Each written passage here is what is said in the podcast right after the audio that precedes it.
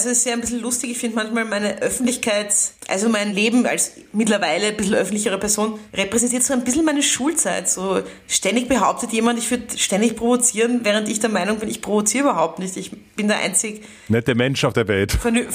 vernünftig, vernünftig und nett verhält. Und alle anderen, alle anderen provozieren mich. Willkommen im Hotel Matze, dem Interview-Podcast von Mit Vergnügen. Ich bin Matze Hirsch und ich treffe mich hier mit den für mich Besten der Besten, mit KünstlerInnen, mit UnternehmerInnen und mit schlauen Typen und versuche herauszufinden, wie die so ticken. Mich interessiert, was sie antreibt, was sie inspiriert. Ich will wissen, wie ihr Alltag aussieht. Ich will wissen, warum sie das machen, was sie machen, wie sie das machen. Ich möchte von ihnen lernen. Ihr sollt von ihnen lernen und natürlich eine gute Zeit im Hotel Matze haben. Bevor ich euch meinen heutigen Gast vorstelle, möchte ich euch zuerst den Supporter vorstellen.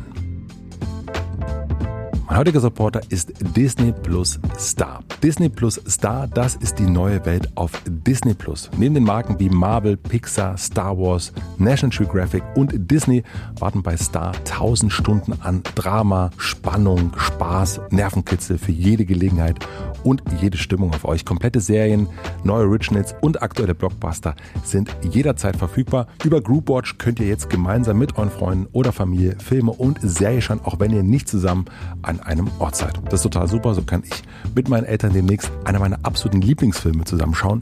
Denn ich habe mir gerade mal die Film- und Serienliste angeguckt und ich habe gesehen, dass Braveheart auch dabei ist. Freue ich mich sehr drauf. Die gesamte Welt von Disney Plus inklusive Star gibt es für 8,99 Euro pro Monat und ist natürlich jederzeit kündbar. Jetzt unter disneyplus.com anmelden und einfach losstreamen. Vielen herzlichen Dank an Disney Plus. Und nun zu meinem heutigen Gast. Mein heutiger Gast ist Stefanie Sargnagel. Stefanie Sargnagel ist Autorin und Künstlerin. Ich habe durch einen Mini-Shitstorm vor einigen Jahren zum ersten Mal von ihr gelesen und mich danach in ihre wahrhaft witzigen Statusmeldungen, damals noch auf Facebook, verschossen. Zum Beispiel in den ja. Warum wollen Menschen Karriere machen? Ist ihnen langweilig in der Freizeit? Durch diese Art von Posts ist sie bekannt und berühmt geworden. Ein bisschen Hintergrund zu ihr, Stefanie, brach die Schule kurz vor ihrem Abschluss ab. Sie studierte Malerei an der Akademie der Bildenden Künste in Wien, aber auch das nicht zu Ende. 2013 erschien ihr erstes Buch Binge Living, Callcenter Monologe. Sie hat sehr, sehr lange im Callcenter gearbeitet und darüber schreibt sie da. 2016 gewann sie den Ingeborg Bachmann Publikumspreis und danach wurde es mit den Shitstorms nicht weniger. Es kam immer wieder zur Anfeindung von seitens der FPÖ. Was mich aus der Ferne sehr beeindruckt hat, ist, dass sich Stefanie nie davon hat einschüchtern lassen, von diesem Gegenwind, eher im Gegenteil. Im letzten Jahr erschien ihr erster Roman Dichtaufzeichnung einer Tageliebin. Daran erinnert sie sich an ihre Jugend in Wien. Ich habe das Buch wahnsinnig gern gelesen, denn es berichtet von einer Zeit der Verweigerung, von Entdeckung einer anderen Welt. Es geht um Rausch, Drogen, Alkohol, die ersten tiefen Freundschaften, die erste Liebe, Klassenfahrten, Ärger mit den Lehrern. Und es vermittelt irgendwie das Gefühl, dass diese Zeit nie vorübergeht. Wir kennen das alle und genau darüber wollte ich mit ihr sprechen. Stefanie ist jetzt Mitte 30 und anders als ihre Lehrer vermutet haben, ist sehr, sehr viel aus ihr geworden. Aber wie weit fortgeschritten ist ihr gesellschaftlicher Anpassungsprozess wirklich? Wir sprechen über Demütigung, Duftkerzen und Dating. Es geht um Feminismus. Ich habe mir einen Ratschlag bei ihr geholt. Wir sprechen sehr, sehr viel über Mut, denn mit all den Demütigungen, die sie erfahren hat als Schülerin, als Teenagerin, als Autorin und auch als Frau. Damit muss man irgendwie umgehen, aber ich hatte irgendwie das Gefühl, dass sie sich davon irgendwie nie hat unterkriegen lassen. Eher im Gegenteil, wie gesagt, sie ist immer Stefanie Sargnagel geblieben und ich wollte wissen, wie ihr das gelungen ist. Ich freue mich sehr, dass es so schnell und unkompliziert mit ihr geklappt hat. Ich wünsche euch viel Vergnügen im Hotel Matze mit Stefanie Sargnagel. Ich habe dich angefragt vor ich glaube, drei Wochen oder so. Und es, was mir Caro von, von Rover direkt zurückgeschrieben hat, ja, äh, super, freuen uns, aber äh, die Stefanie, die ist jetzt eine Woche offline. Und das heißt, es kann ein bisschen dauern. Und ähm, dann kam aber am nächsten Tag doch die Antwort, dass du zusagst, was mich total gefreut hat. Mhm. Und ich habe mich zweierlei Dinge gefragt. Zum einen, machst du das öfters, dass du sagst, ich muss jetzt offline sein, um keine Ahnung, ich muss mich abschalten, um was schaffen zu können? Die erste Frage, ähm, die zweite stelle ich gleich. Ja, also eigentlich gar nichts, immer auch wenn so, ich so höre in sozialen Medien von Leuten, sie sind jetzt mal offline und Digital Detox, das habe ich nie so ganz nachvollziehen können, weil mich soziale Medien eigentlich gar nicht so stressen. Für mich ist das eigentlich immer ganz lustig, wenn man halt so ein Kreativnotizbuch ständig dabei hat und also es stresst mich eigentlich gar nicht so. Aber ich bin einfach aufs Land gefahren, eine Woche und wollte einfach ein paar Bücher lesen. Und das ist eigentlich das Einzige, was für mich problematisch ist mit sozialen Medien und Smartphone, ist, dass ich einfach konzentriert lesen, mal was Schwierigeres oder so ist, ja, davon bin ich halt wahnsinnig schnell abgelenkt. Also ich lese einfach viel weniger, seit ich viel im Internet bin. Und das war eigentlich der einzige Grund, warum ich das gemacht habe. Also nicht, weil ich nicht erreichbar sein wollte, sondern weil ich einfach ein paar Bücher lesen wollte, die ich schon länger halb gelesen habe. Und wenn ich dann ein, keine andere Entertainment-Alternative habe, dann lese ich eigentlich ziemlich viel. Genau, und das wollte ich einfach mal wieder machen. Ja. Kann ich mir das dann so vorstellen, dass Stefanie Sargnagel dann eine Ecke in ihrer Wohnung hat, da stehen dann ganz viele Bücher drauf und äh, oder stehen ganz viele Bücher und dann packt sie sich einen Koffer, packt diese Bücher rein, ruft im Verlag an und sagt, Leute, ich bin offline, ich mache mich mal schlauer. Ähm, ja, so war das jetzt gar nicht. Ähm, also ich habe einfach so eine automatische Antwortmail eingestellt. Eine Woche ist jetzt auch keine lange Zeit und es ist jetzt auch nicht gerade, dass im Lockdown ich so wahnsinnig gefragt bin, dass ich jeden Tag zehn E-Mails beantworten muss. Also zu einer anderen Zeit hätte ich das besser organisieren müssen. Und ich war ja auch nicht ganz offline. Ich habe mich tatsächlich schon manchmal in das Tablet meiner Mutter, weil ich mit meiner Mutter unterwegs eingeloggt, um halt E-Mails zu checken. Aber ich wollte halt nicht ein Smartphone ständig bei der Hand haben, weil man dann einfach viel zu sehr abgelenkt ist. Und, und ja. lässt du dann dein Smartphone auch wirklich dann äh, in Wien in deiner Wohnung?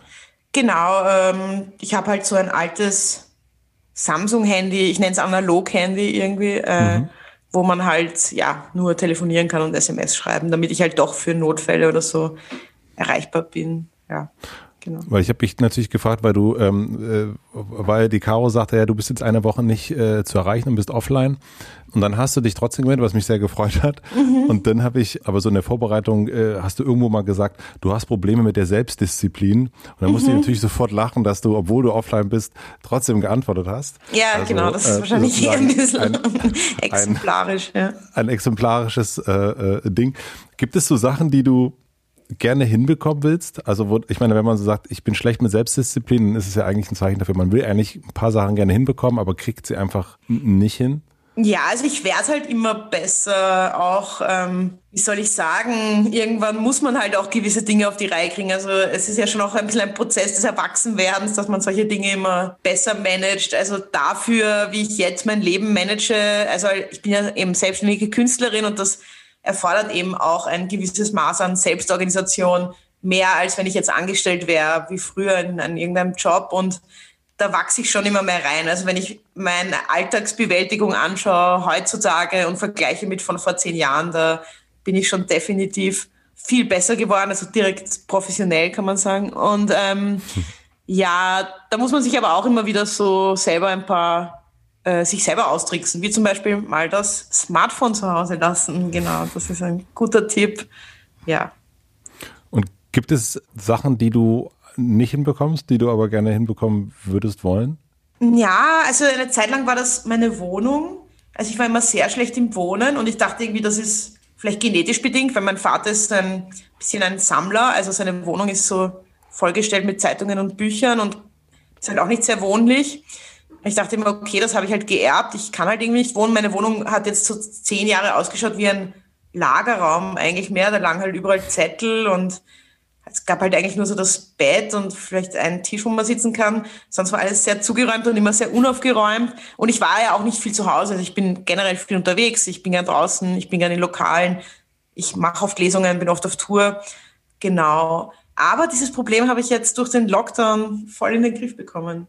Also ich habe gemerkt, wenn ich so 14 Stunden pro Tag Zeit habe und nirgendwo hingehen kann, dann bin ich in der Lage, einen Haushalt zu führen. Genau. Hast du richtig, Sehr stolz. Äh, hast du richtig so aussortiert und, und, und weggeschmissen, oder? Genau, extrem aussortiert. Also an sich habe ich eigentlich gar nicht so ein Problem, Dinge wegzuschmeißen. Ich habe ja. es einfach nur nie in Angriff genommen und es haben sich einfach über 15 Jahre hat sich hier Scheiß gesammelt und ähm, Genau, jetzt habe ich mal so alles weggeworfen, dadurch ist alles schon mal leichter, minimalistischer äh, in Ordnung zu halten und ja, neu eingerichtet. Das ist jetzt direkt gemütlich. Ich habe gleich zum ersten Mal meine Mutter zu mir nach Hause zum Essen eingeladen, einfach weil es so hübsch ist plötzlich. Und was hat sie gesagt? Ja, die hat sich auch gewundert. Die dachte auch immer, das ist halt so, dass ich das niemals lernen werde. Genau. Ja, hat sich eh gefreut. Aber eben, das ist für mich so was Positives. Ich bin ein bisschen da auch so Corona-Gewinnerin. Also ich weiß jetzt, wie man wohnt. Und habe sogar ein bisschen Angst, dass ich jetzt, ich habe mir Duftkerzen gekauft, das habe ich auch zum ersten Mal im Leben gemacht. Also Inneneinrichtung ist ja auch etwas, mit dem man sich super beschäftigen kann jetzt in dieser Zeit, so ausmalen. Und ich merke auch so in den Chatgruppen mit den Freunden, redet man plötzlich über Topfpflanzen und ja, Ordnungssysteme und sowas. Aber also du lebst ja auch so ein bisschen, also von diesem Unterwegssein, von diesem bisschen chaotischen, also zumindest mhm. das, was ich hier so von Weitem sehe, merkst du direkt so eine Veränderung bei dir? Also wenn du, also ich meine, jetzt hast du zehn Jahre, hast du gesagt, irgendwie in, in deinem Lager in Anführungsstrichen gewohnt. Jetzt hast du Duftkerzen an und bist äh, die österreichische Marie Kondo. Macht das irgendwas direkt? Bist du da irgendwie ein anderer, also merkst du eine andere Ruhe in dir oder ist das eigentlich nur, ja, ist halt schöner?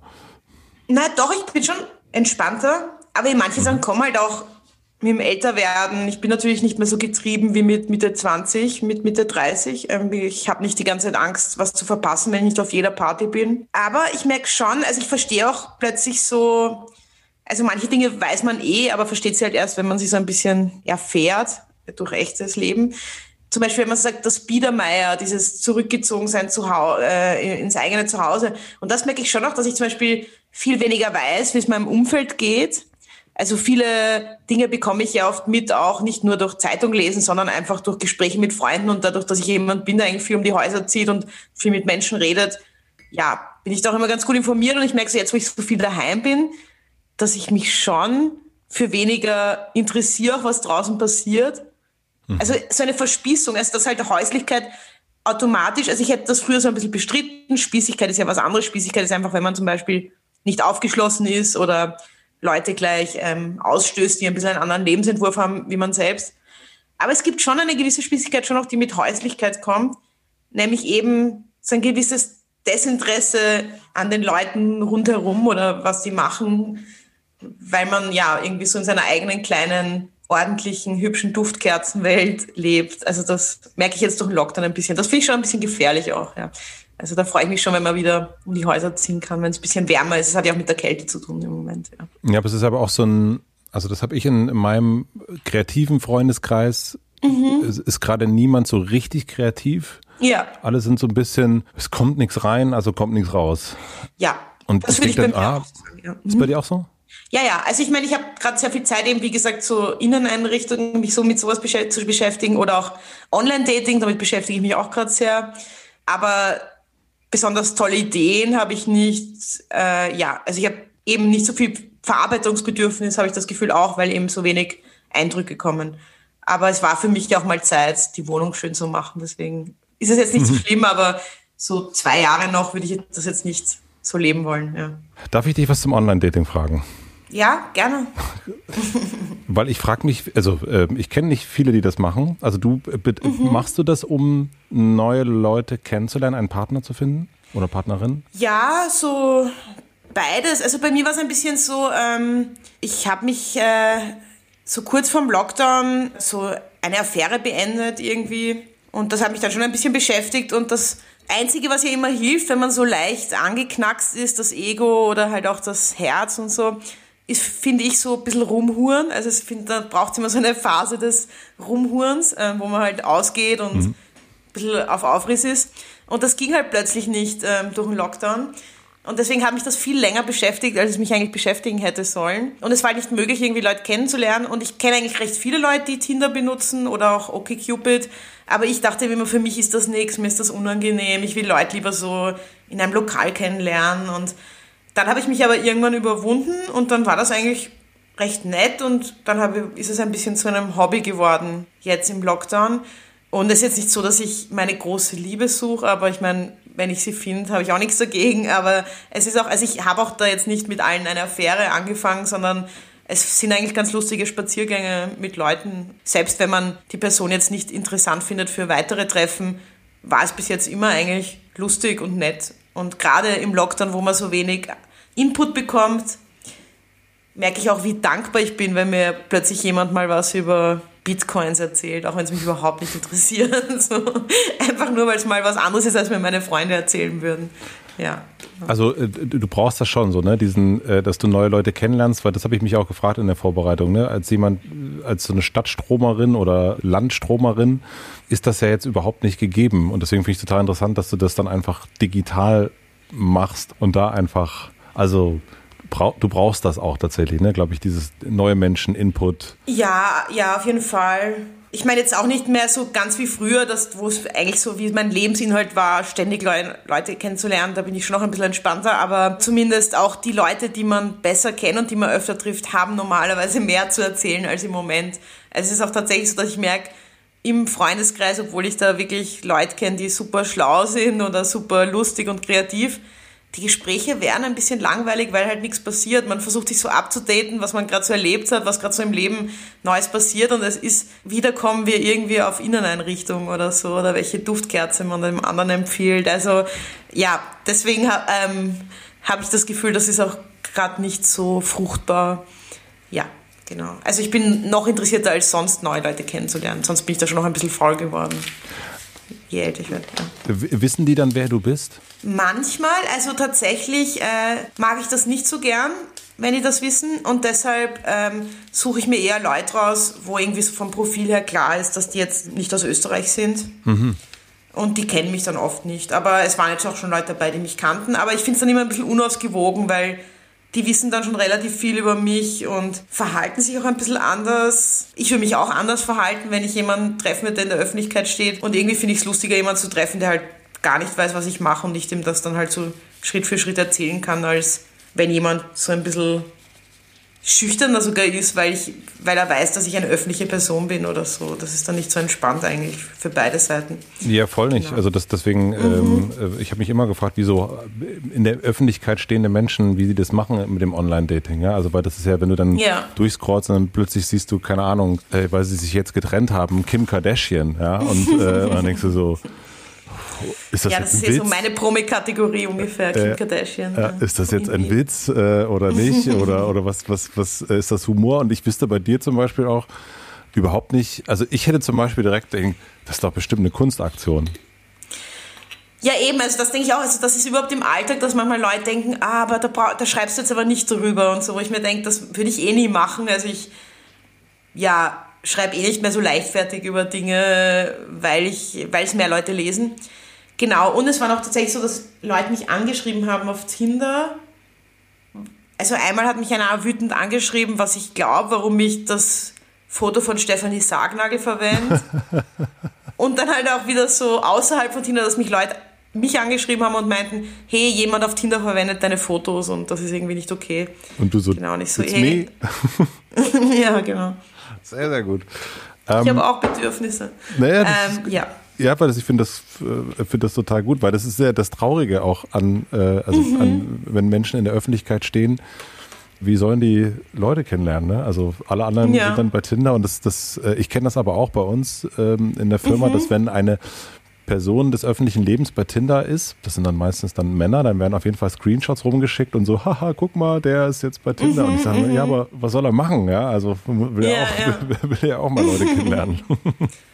Ja, deshalb habe ich zum Beispiel nur ein Foto, das man eh kennt, also gar nicht, äh, habe auch nicht viel Text, also und ähm, eben treffe eben eher Leute, die jetzt irgendwie ja zum Studieren hier sind oder oder irgend sowas. Viele so PhD-Naturwissenschaftler waren das jetzt. Ich weiß nicht warum, aus irgendeinem Grund denke ich, dass ich das leibern finde und ähm, jedes Mal, wenn ich die treffe, denke ich, na, ich kenne mich eigentlich überhaupt nicht aus mit Naturwissenschaften. Das hat schon einen Grund, warum ich so wenig Naturwissenschaftler kenne. Genau, ähm, weil nämlich, es natürlich gibt es ja auch viele Wiener, die mich nicht kennen, eh klar. Mhm. Aber das fände ich dann wieder irritierend, so ein Wiener, der mich gar nichts kennt, mit dem habe ich dann ja auch wieder gar nichts gemeinsam, weil ja, wenn er so ein Linker ist, irgendwie sollte er schon mal von mir gehört haben. Ja. Genau, so ein bisschen, Ehre, ein bisschen Ehre muss schon sein, nicht wahr? Ja, genau. Hast du das Buch, also das zumindest, was ich wahrnehme, ist es sehr erfolgreich, dicht. Hast du das irgendwie gefeiert? Ähm, nicht wirklich. Äh, Gab es nicht wirklich eine Gelegenheit dazu. Ich habe wie, das, wie ich das Buch abgegeben habe und es jetzt klar war, jetzt gibt es nichts mehr zu arbeiten, jetzt wird das gedruckt, bin ich schwimmen gegangen mit einigen Freunden. Also ich nannte es dann so Buchgeburtstag mhm. und habe halt alle möglichen Leute eingeladen, ob sie nicht zum Baden kommen wollen an eine bestimmte Stelle an der alten Donau. Das war so das Einzige, was ich da gemacht habe. Ja, weil wenn, dann würde ich noch gern wahnsinnig viele Leute einladen und das ist halt in der Zeit jetzt gerade nicht möglich. Genau. Feierst du Sachen, also feierst du deine Erfolge? Kannst du sagen, hier, das ist mir total gut gelungen und jetzt, ähm, oder jetzt kommt was raus und jetzt aber mal hoch die Tassen? Naja, ich würde sagen, dadurch, dass mein Beruf mehr oder weniger, also eben ich mache ja viel Lesungen, die sind dann auch gut besucht. Da feiere ich dann auch manchmal mit Leuten danach, dass ich dann so privat gar nicht so Lust habe auf eine riesige Party oder so, sondern eher mal was essen gehen mit guten Freunden, mehr so was ruhigeres machen, weil das Nachtleben eher ein bisschen so, wenn man so Kulturarbeit macht, so ein bisschen zum Arbeitsalltag gehört, dass ich dann eigentlich privat gar nicht mehr so Bock habe, äh, im Mittelpunkt zu stehen. Das eigentlich. Ich stehe eigentlich gerne im Mittelpunkt, aber nicht immer und merke so, dass es mir dann reicht. So, also wenn ich so eine Lesetour hatte und 100.000 Leute wollten mit mir reden, dann bin ich eigentlich ganz froh, wenn ich privat eher meine Ruhe habe und nicht noch eine Party machen muss, weil da ist man ja auch immer ein bisschen gestresst und, und fühlt sich so sozial beansprucht. Da bin ich definitiv ruhiger geworden, weil das so ein Job geworden ist auf gewisse Art. Ja. Du hast vor dem Buch-Release hast ein Interview gegeben oder ein Gespräch war das vielmehr mit äh, Denise Bourbon. Und da ging es um das Buch, das dann demnächst rauskommen wird. Und was ich so das Gefühl, was ich hatte, äh, war so nach dem Motto, naja gut, okay, das ist mir natürlich wichtig, das Buch, aber wenn es jetzt nicht hinhaut, es gibt halt auch von Max Golden Buch, was irgendwie niemand kennt und was ein Flop war. Und mh, mm, ich hatte so das Gefühl, dass du nicht so sehr an der Karriere der Autorin hängst. Und dann ging es irgendwie um, ja, du, am Wochenende habt ihr irgendwie, äh, warst mit Familien unterwegs und ihr habt Rollenspiele gemacht und du warst die Hexe mhm. und äh, das hat dir auch gut gefallen. Und wenn das alles nicht mehr klappt, dann machst du halt das. So, irgendwie bist du nicht so wählerisch, was das betrifft. Habe ich das so richtig gehört oder ist das, ähm, äh, war, war das ein Quatsch? Ja, also ich bin auch jemand, natürlich, ich stelle mich auch immer aus Selbstschutz gewissermaßen auch sehr pessimistisch drauf ein, wenn man so ein Buch raushaut, das ist ja doch, man macht sich ziemlich nackt und ähm, äh, es wär, ist natürlich ein schlimm, wenn das totaler Misserfolg wird. Deswegen bin ich immer gern sehr pessimistisch, um mich mal so schon im Vorhinein zu entspannen. Ach ja, wenn das nichts wird, ist ja wurscht, mache ich halt was anderes. Genau, also, aber es ist schon so, dass mir jetzt Autorin sein nicht äh, extrem wichtig ist oder dass immer mein Traumberuf war. Ich bin halt gern kreativ. Ich zeichne auch gern. Äh, ich bin aber auch gern kreativ eben. Mache auch gerne eben Rollenspiele für Kinder oder so. Also es ist mir, ich will unbedingt kreativ arbeiten oder irgendwie kreativ sein in meinem Alltag, aber es muss jetzt nicht unbedingt in der Form der Autorin sein. Also ich habe da auch mehrere, also zum Beispiel meine Lesungen sind ja auch ein bisschen schon sehr performativ, also da lese ich ja nicht so trocken runter, zumindest die Kurztexte, sondern es hat schon ein bisschen so auch so Stand-up-Charakter manchmal und ähm, da kommen durchaus auch Leute, die vielleicht gar nicht meine Bücher kaufen, sondern eher diese Show anschauen. Ähm, ja, dann mache ich Cartoons für verschiedene Magazine, einmal die Woche oder einmal im Monat teilweise und mache aus diesen Cartoons T-Shirts, die auch sich ganz gut verkaufen. Also ja, ich glaube, ich bin jetzt auch nicht so ultra darauf angewiesen, auf genau diese eine Form. Ich denke mir, ich könnte auch eine andere Form finden irgendwie. Mir ist es nur wichtig, irgendwas Lustiges, Narratives irgendwie zu machen. Genau. Also dir geht es hauptsächlich. in welcher Form? Also dir die Form ist dir egal, aber das ist wichtig, dass es kreativ ist, das, was du da machst? Ja. Und halt äh, lustig, ich mag halt, also meins ist halt auch so das Humoristische. Also, dass es in irgendeinem irgendeine Art einen Witz hat, ist mir halt wichtig. Also ich wäre jetzt nicht so die ernste Lyrikerin oder so, das interessiert mich eigentlich nicht. Genau, und das geht, ist ja verschiedene Arten möglich. Also es kann ja auf einer Bühne sein oder auch durchs Zeichnerische. Oder eben wie mit meiner Burschenschaft da. Hysteria. Ja. Mhm. Genau. Also nur das Schreiben, das ist mir auch tatsächlich zu asozial. Dieses Buchschreiben, so allein zu Hause sitzen und an einem Text arbeiten, das würde mich auf die Dauer auch nicht wirklich sehr happy machen irgendwie. Also es ist schon immer eine sehr harte Zeit, finde ich. Und ich arbeite schon gern mit Leuten zusammen und stelle was mit Leuten auf die Beine. Und deswegen finde ich es auch gut, dass sich das auch abwechselt, ein bisschen, was ich gerade so mache. Wie zum Beispiel eben Denise Börn, mit der war ich auf Tour, genau. mit ihr und Christiane Rösinger. Genau, dass man auch gemeinsam auf Tour geht, gemeinsam eine Show macht, weil es einfach mehr Spaß macht, mit anderen zu arbeiten, also mir. Mit welchem ja. Humorbild bist du aufgewachsen? Also was waren die Sachen, die, über die du gelacht hast als Kind, als Teenager? Ja, ähm, da fallen mir immer dieselben Sachen so. Ähm, also ich bin einerseits großer Fan von Manfred Deix, das ist ein österreichischer Karikaturist, der einen so ganz eigenen Zeichenstil hat. Sehr realistisch, also der hat halt, kann halt wahnsinnig gut zeichnen. Mhm. Äh, aber es ist auch sehr böse. Also er zeichnet so immer so dieses ganz Hässliche aus den Leuten raus, aber es ist auch wahnsinnig lustig und auch teilweise extrem derb. Also da geht es auch immer ganz viel um Tabus. Er zeichnet nicht gern Penisse, Blut und ähm, zum Beispiel gibt es ganz viele Zeichnungen, wo er so sexuellen Missbrauch von, in, der, in der katholischen Kirche thematisiert.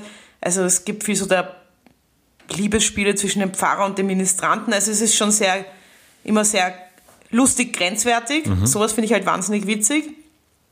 Aber ich mag zum Beispiel auch, mochte immer die Cartoons von Tex Rubinowitz, der eher so absurdere Cartoons zeichnet. Die sind mehr so ganz minimalistisch und eher verspielt und eher absurd und nicht so böse, würde ich sagen. Ich mochte immer die Kinderbücher von Christine Nöstlinger, weil die auch immer sehr humorvoll waren und sehr unverblümt. Da geht es auch eben sehr stark um Unverblümtheit und die Dinge so zu benennen, wie sie sind. Ja, ich mochte immer Studio Braun, diese ganze hm. Partie.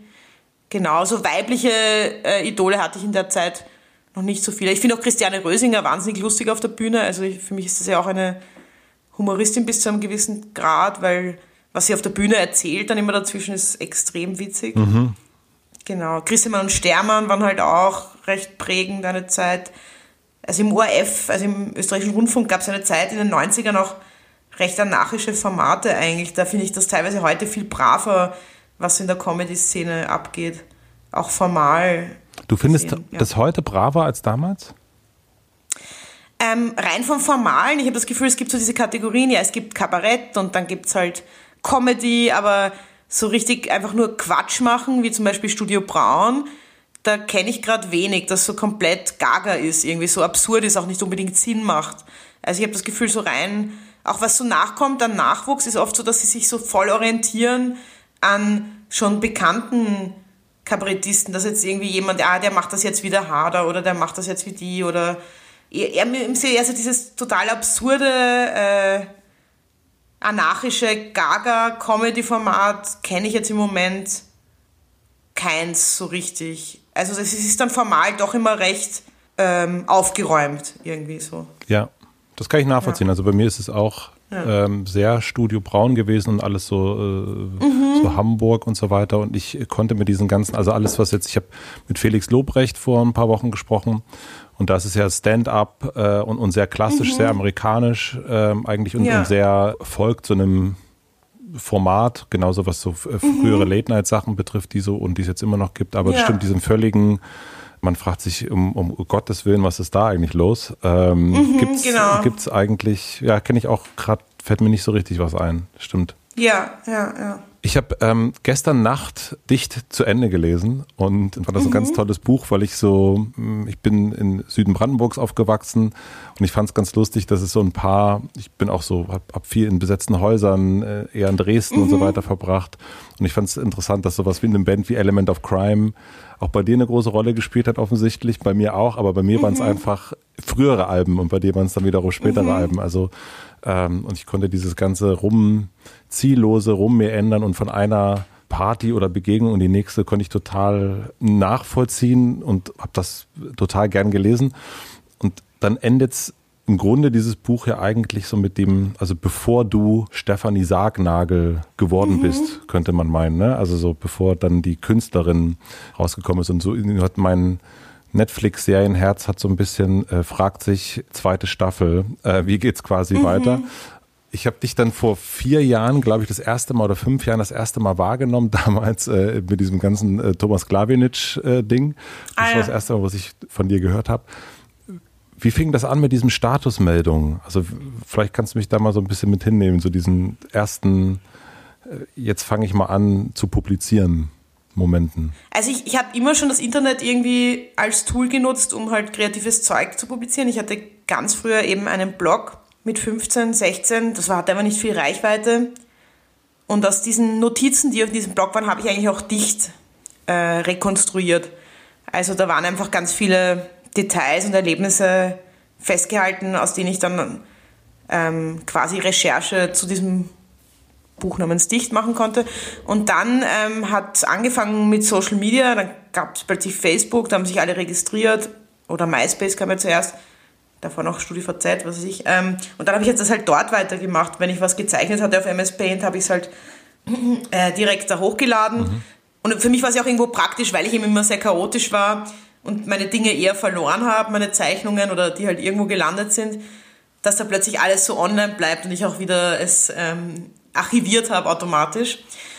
Und dann hat es eben auf Facebook angefangen, dann habe ich halt irgendwelche Witzchen geschrieben und das kam dann ganz gut an in meinem Freundeskreis. Dann haben mich immer mehr Freunde von Freunden geaddet, dann waren es immer mehr so Leute aus dem Umfeld der Kunstuni, immer mehr so Leute aus der linken Szene. Und dann hat ein Bekannter von mir, der ein Fanzine hat, das heißt Rocco's Adventures, ähm, der heißt Clemens Marshall und äh, gibt vierteljährlich ein Magazin raus. Das ist nicht so bekannt, also für eine breite Masse, aber viele Journalisten und Journalistinnen lesen es eigentlich, weil es sehr dichte, coole Reportagen sind und es sind immer so Randthemen ein bisschen, also viel über Prostitution oder ähm, die Wiener Unterwelt und ähm, oder Fetische und so. Äh, ja, ist halt ein cooles Fanzine und der hat gemeint, ob ich nicht mal meine Texte dort veröffentlichen will, die ich da im Social Media schreibe. Das habe ich dann mal gemacht. Dann hat sich schon der Falter dafür interessiert, weil die Rockers Adventure lesen. Und dann kamen eben Freunde von mir, die einen Verlag gegründet haben.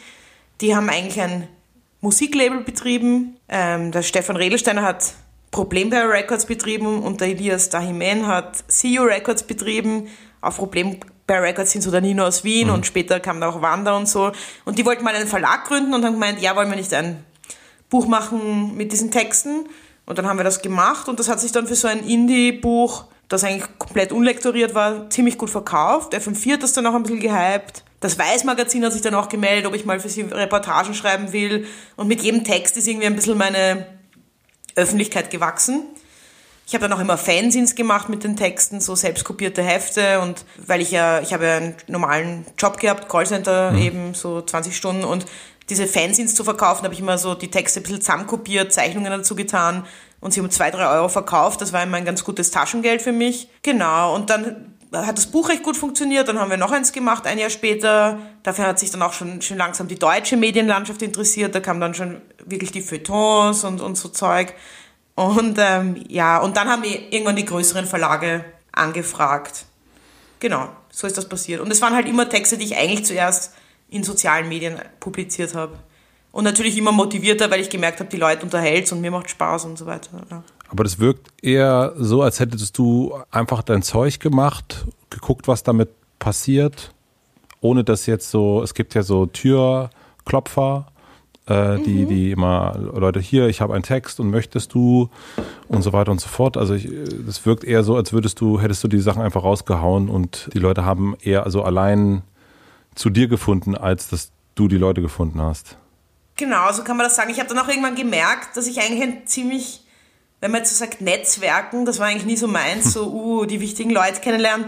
Aber dann habe ich gemerkt, okay, dadurch, dass ich aber seit ich 15 war, halt sehr viel um die Häuser gezogen bin und sehr viele Leute kennengelernt habe und aus denen ja dann doch teilweise auch was wird, habe ich ja doch ein ziemlich großes Netzwerk. Also so, ja, also dadurch ähm, hat sich dann auch ein bisschen verbreitet aber mir war das, mir war das immer unangenehm. Ich wollte mich halt nie wo anbieten. Ich habe vielleicht einmal, habe ich glaube ich Cartoons von mir an Zeitschriften geschickt und die haben alle abgelehnt und dann war ich halt sofort beleidigt und habe nie wieder was geschickt.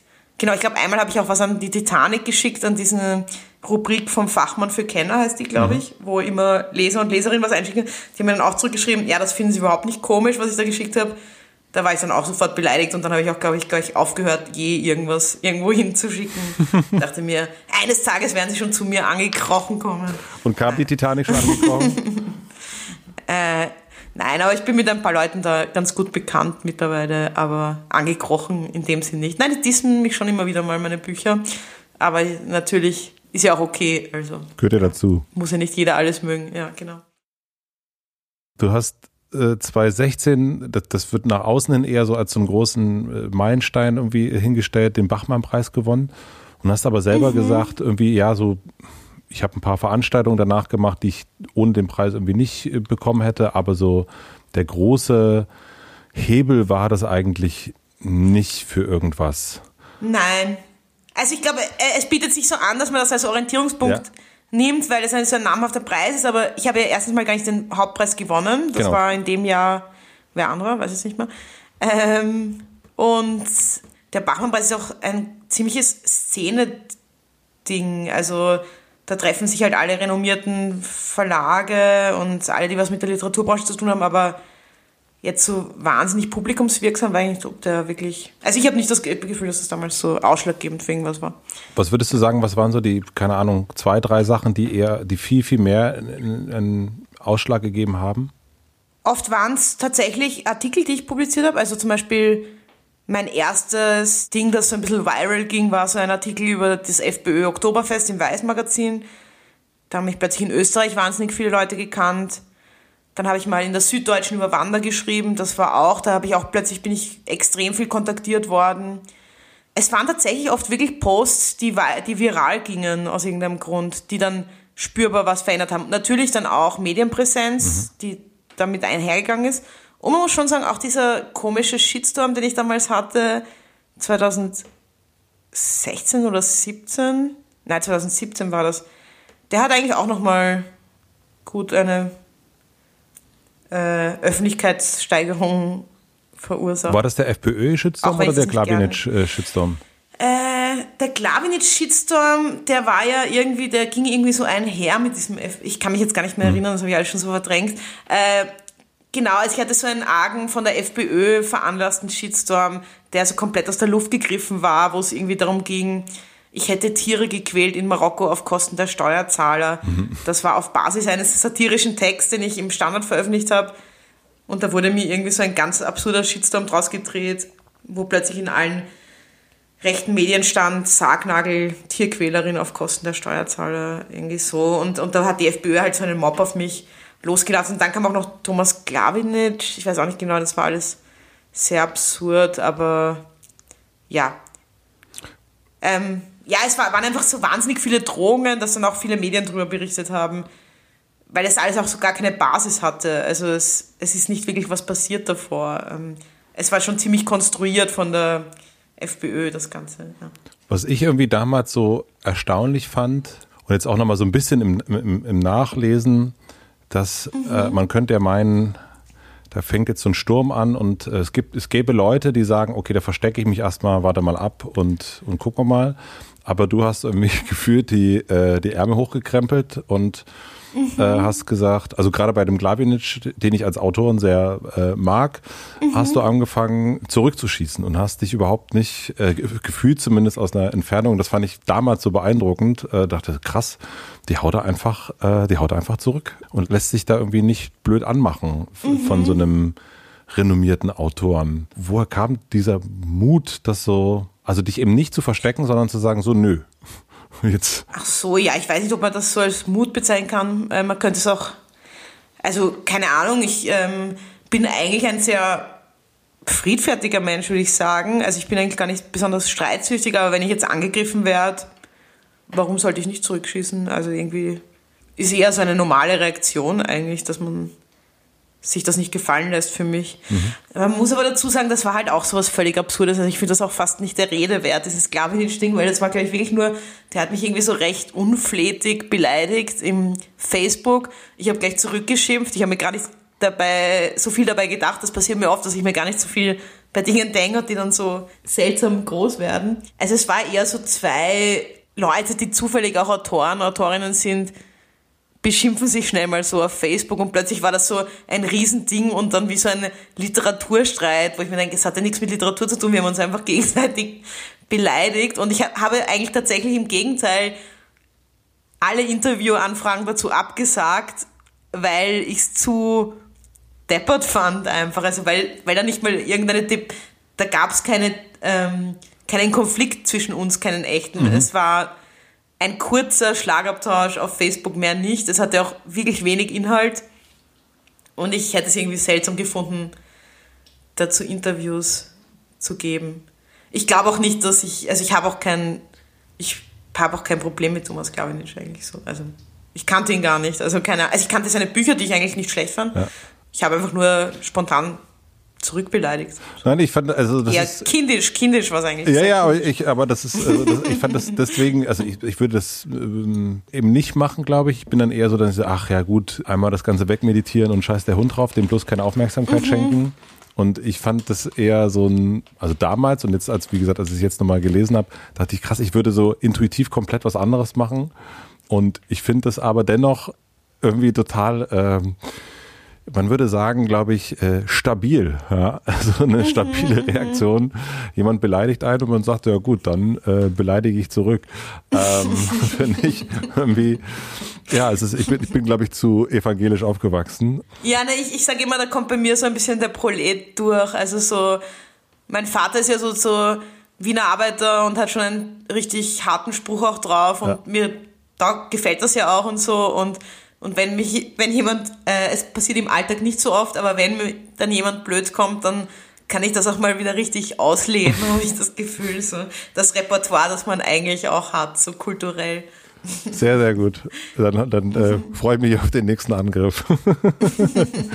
ähm, gibt es einen Tipp oder gibt es Sachen, die du jungen Künstlerinnen mitgeben würdest, die am Anfang stehen, wo du merkst, also das sind Sachen, die dir total geholfen haben oder den, den, die, die du weitergeben würdest?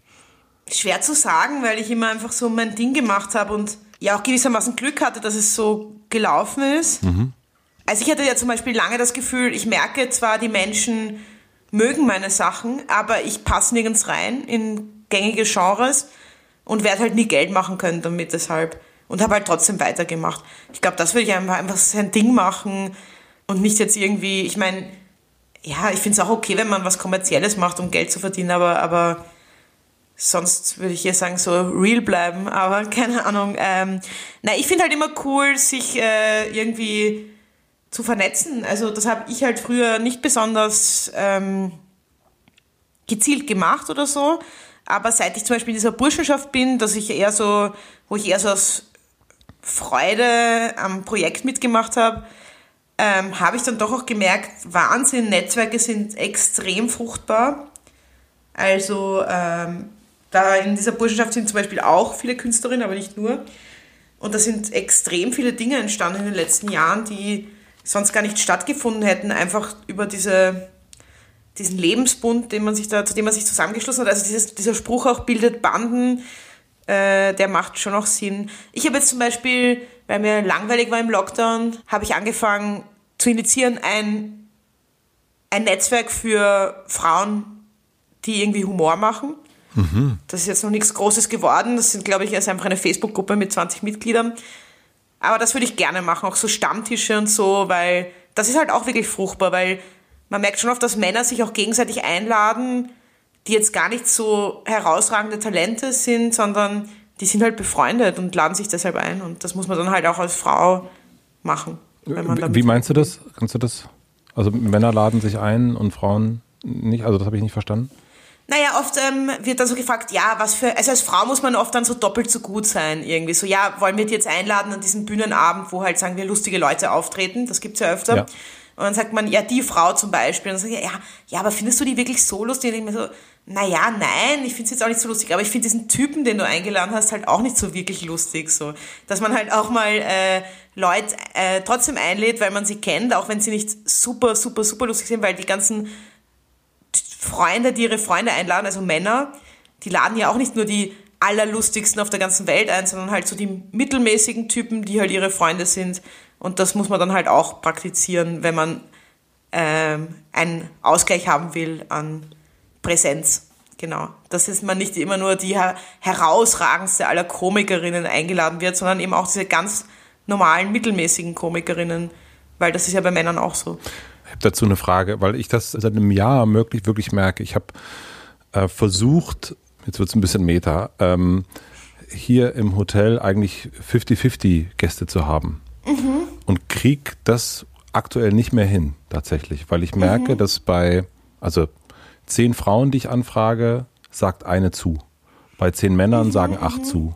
Und es ist super schwierig, tatsächlich, also so, und, ich möchte das wirklich. Also es ist nicht, äh, mhm. also so, ich sage nicht, ah, ich will eine Quote, und, ne, sondern äh, ich frage ja, ja, also das ist ja, ich kann das ja hier gestalten, wie ich will, und äh, ich finde ganz viele Frauen toll und die möchte ich gerne einladen, mit in die näher mhm. kennenlernen. Und es ist aber ganz merkwürdig und ich bin jetzt, habe jetzt keinen MeToo-Fall oder irgendwas und es stinkt hier drin auch nicht mhm. und so, sondern aber ich merke wirklich, dass es ein ganz großer, also bei Männern viel eher die Bereitschaft da ist, zu einem Interview zu kommen und bei Frauen mhm. viel, viel weniger. Ja, ich meine, natürlich ist das auch etwas, äh, wo man auch selber dran arbeiten muss, dass man sich Raum einnimmt. Also es gab durchaus schon Dinge, wo ich eigentlich keine Lust hatte, was zu machen, aber mir dachte, ja, aber dann äh, macht halt irgendein Typ oder so. Mhm. Ja, oder auch tatsächlich, ich meine, diese argen Art von Shitstorms, diese wirklichen diese gewalttätigen, total misogynen Shitstorms, die kriegen ja auch meistens Frauen ab. Also man ist ja doch immer, man setzt sich schon immer was anderen aus als Frau, die sich eine Bühne nimmt, als, als Typ einfach. Die Angriffe sind einfach anders, auch mehr gegen den Körper, mehr gegen die Sexualität. Also es gibt ja auch Gründe. Und gerade deshalb denke ich mir, sind halt auch Netzwerke cool, weil wenn du weißt, du hast jetzt eine Gruppe von 30 Frauen, die dich unterstützen, wenn irgendwas mhm. nicht gut läuft, ist das ja auch sehr, wie man sagt, empowernd. Genau, also da muss man halt auch dran arbeiten.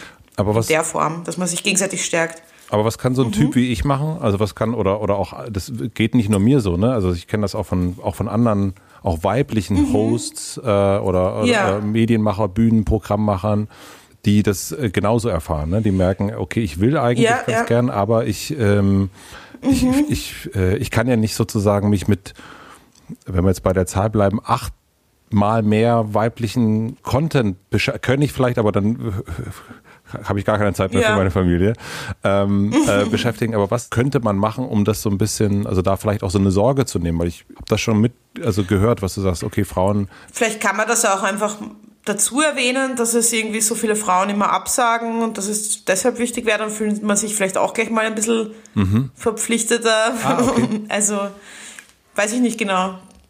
Also kann ich jetzt auch nicht sagen, ich habe jetzt auch nicht äh, so die Lösung für alles parat, aber ja, vielleicht muss man halt mehr fragen. Ja, vielleicht ist achtmal so viel schon ein bisschen viel, aber ähm, ja, oder vielleicht das wirklich dazu sagen, dass Frauen, mehr Frauen dazu sentieren, abzusagen, dann mhm. fühlt man sich dann vielleicht doch auch gesellschaftlich verpflichtet, was zu machen. Das, ja. das würdest du auch nicht doof finden, wenn ich jetzt, also wenn ich dir jetzt schreiben würde, du, Stefanie, ich, ich bemühe mich um eine Frauenquote, ich merke aber das und es wäre total super, wenn. Also das auch. Mm, ja, es kommt auch auf die Formulierung an. Man, man, hört natürlich nie so ganz gern, dass man jetzt eingeladen wird, um irgendeine. Naja, eigentlich schon. Eigentlich passt das ja auch. Ist ja voll in Ordnung. Mhm. Aber trotzdem hat es immer so einen komisches, komischen Beigeschmack. Aber ähm, man kann sich auch anders formulieren, so würde mich sehr freuen. Leider, ja, ich bin auch immer bemüht, ja, eh, dass man das halt so nebenbei erwähnt und einfach erwähnt, dass eben oft Frauen absagen. Ja, mhm. genau. Ohne dass man jetzt sagt, ich lade dich jetzt ein, damit die Quote. Ja. Nee, das, äh, das finde ich halt, auch, finde ich mich genauso das, schwierig. Ja. Also das ist, ähm, mhm, mhm. aber ähm, aber das wäre für mich zum Beispiel schon noch ein Anschluss, weil manchmal äh, ich wurde schon für Diskussionen angefragt, wo ich dann doch eher absage, weil ich mich zum Beispiel beim Thema mhm. nicht sehr kompetent fühle, weil ich jetzt wirklich zu einem Thema, es war mal sowas wie Schulsystem ja. vor fünf Jahren, wo ich mir denke, was soll ich da jetzt sagen als Künstlerin? Es gibt genug Leute, die halt wirklich Experten, Experten in diesem Thema sind. Und dann denke ich mir, ja, okay, aber wahrscheinlich würden viele Typen jetzt trotzdem Ja sagen. Also das ist dann schon manchmal auch ein Arschtritt für einen selber. Mhm. Ja. Wurdest du wahrscheinlich schon oft gefragt, aber ich hab's, ich weiß es nicht. Wie, wie ist dieses Mützending entstanden? Also, das, wenn man so Fotos von dir mhm. anguckt, dann sieht man ganz lang, ich war gestern Abend sehr lange bei dir auf Instagram. Mhm. Besonders schön fand ich äh, die 14-jährige Stefanie Sprengnagel mit dem Shirt Ich Chef, du nix. Hat mir sehr, sehr gut gefallen. ähm, aber eben auch vor allen Dingen diese rote Baskenmütze. Und irgendwann ist die jetzt ja auch weg, aber wie ist das dazu gekommen und vor allen Dingen, warum hast du sie nicht mehr abgesetzt? Ja, da gibt es nicht wirklich eine Geschichte dazu. Mhm. Ich habe die irgendwie mit 16, 17 für mich entdeckt und dann hat sie mir gut gefallen und ich habe immer einen Hang zu Markenzeichen. Also ich trage auch eigentlich seit fast 20 Jahren dasselbe Paar Schuhe, also nicht jetzt dasselbe, aber dieselbe Marke. Das ist eigentlich irgendwie, weiß ich nicht genau. Und irgendwann hatte ich keine Lust mehr, vielleicht auch lag es auch ganz einfach daran, ich habe dann angefangen, sie privat nicht mehr zu tragen, weil ich dann einfach viel weniger erkannt werde und man will nicht immer mhm. auf der Straße erkannt werden.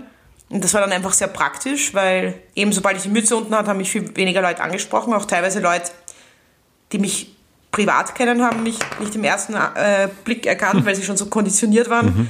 auf die rote Mütze. Also sowieso eine umgekehrte Tarnkappe. Ich weiß nicht, also wahrscheinlich gibt es da irgendeine psychologische Metaebene vielleicht, aber äh, ich habe mir nicht viel dabei gedacht. Ganz einfach. Irgendwann hatte ich einfach keine Lust mehr. Natürlich wichtige Frage jetzt bei Tinder, äh, mit roter Kappe oder ohne? Ohne, ohne, ohne ja. Ohne. Sehr gut. Ah, ich muss tatsächlich sagen, also ich bin ja in Psychotherapie und rede da auch immer ganz gern darüber. Äh, meine Therapeutin meint, dass das wahrscheinlich unbewusst war, weil ich so viel angegriffen wurde von Rechten, dass ich deshalb ange angefangen habe, die Mütze abzulegen. Ich glaube es nicht ganz, weil ich lasse mich nicht so gern so meine Muster so offenlegen, aber, aber vielleicht hat sie recht. Vielleicht ähm, macht man ja doch dann Dinge, die, ja, also was doch unterbewusster getrieben, als ich dachte. Ich hatte halt einfach, habe mir nicht viel dabei gedacht, aber kann gut sein, dass das irgendwie, ich mich wie eine Zielscheibe dann gefühlt habe oder so. Ich fand's ja. ähm, total super. Also ich fand das ähm, äh, vor allen Dingen dann mit Hysteria zusammen, diese ganze, also diesen ähm, äh, ja, das ist, äh, man macht so einen roten Punkt natürlich, aber wahrscheinlich hätte ich, äh, hätte ich das öffentlich einfach weiter durchgezogen mit der Mütze und privat dann einfach mhm. aber nicht mehr. Äh, weil das schon irgendwie so ja. ein, es ist so Udo Lindenberg halt, äh, ich liebe das auch, dass der immer mit dem Hut rumrennt und so und ähm, aber diesen. Ja, eben, also ich denke mir, viele Kreative haben doch ein bisschen, oder vielleicht auch nicht Kreative, so einen Hang zu Markenzeichen, mhm. der jetzt gar nicht irgendwie groß bewusst gewählt ist, aber es ist vielleicht einfach so der Hang zur Selbstinszenierung. Ja, aber ich, wie gesagt, habe mir gar nicht so viel dabei gedacht. Also ich hatte das immer schon, seit ich eine Jugendliche war, dass ich immer irgendein Ding immer dabei haben wollte. So früher war es halt irgendeine Kappe mit Buttons oder sowas oder ja. Ich spreche da nochmal mit deiner Therapeutin nachher im Anschluss. ähm, wann ist denn aus der Callcenter ähm, jobbenden, Fanzine verkaufenden Tage-Diebin äh, die mhm. Künstlerin Stefanie Sargnagel geworden? Also wann ab wann warst du wirklich äh, Künstlerin von Beruf? Äh, ich glaube, ich habe 2016 gekündigt oder mhm. 2015. Es war ganz einfach deshalb, also ich fand das gar nicht so unangenehm, so 20 Stunden was Reguläres zu arbeiten und daneben Lesungen zu machen, aber es wurden dann wirklich viele Anfragen. Mhm. Und ich hätte mir dann für jede Tour Urlaub nehmen müssen und das wäre dann auch zu viel gewesen. Außerdem habe ich dann auch schon fast wieder zu viel verdient und das lohnt sich dann irgendwann nicht mehr, so halb selbstständig zu sein. Also wenn man dann irgendwie viel mehr Steuern zahlt. Aus steuerlichen Gründen. Künstlerin aus steuerlichen Gründen geworden. Sehr, sehr gut. Genau. Ja, nein, es war eben so zeitlich, also weil, es, weil man weiß ja auch nie genau, wie gut es läuft. Ja. Deswegen kündigt man ja so einen Job mit so einem regelmäßigen Einkommen auch nicht so schnell. Er war ja nicht sehr anspruchsvoll, er hat mich ja nicht sehr. Es war in der Nähe meiner Wohnung. Ich durfte dort den ganzen Tag Internet surfen, habe eine sehr geistig äh, un, äh, anspruchslose Arbeit gemacht, konnte nebenbei zeichnen, also war ja nicht schlechter Job. Nur irgendwann hat sich dann nicht mehr wirklich ausgezahlt und dann habe ich mich halt 2016, glaube ich, selbstständig gemacht. Ja. Ich glaube, es genau lag auch an dem Vorschuss von Rowold. Dann habe ich zum ersten Mal einen großen Vorschuss bekommen und da war mal klar, okay, äh, ich brauche den Job jetzt auf jeden Fall mal längere Zeit nicht und ich wollte eigentlich nur mal pausieren, aber dann bin ich auch nicht mehr zurückgegangen. Ja. In deinem Buch, also freut mich, äh, in deinem Buch geht es nicht nur um das Rumstromern, sondern auch immer wieder so um Demütigung, mhm. finde ich. So eine Demütigung ist eine Lehrerin, die sagte, du hast vielleicht Talent, aber du wirst es trotzdem zu nichts bringen. Mhm. Ist das manchmal, ist das etwas, was du jetzt manchmal so vor Augen hast? Also ist das manchmal so, dass du denkst, ha, schau mal, Bestseller-Autorin ähm, Stefanie Sagnagel meldet sich hier.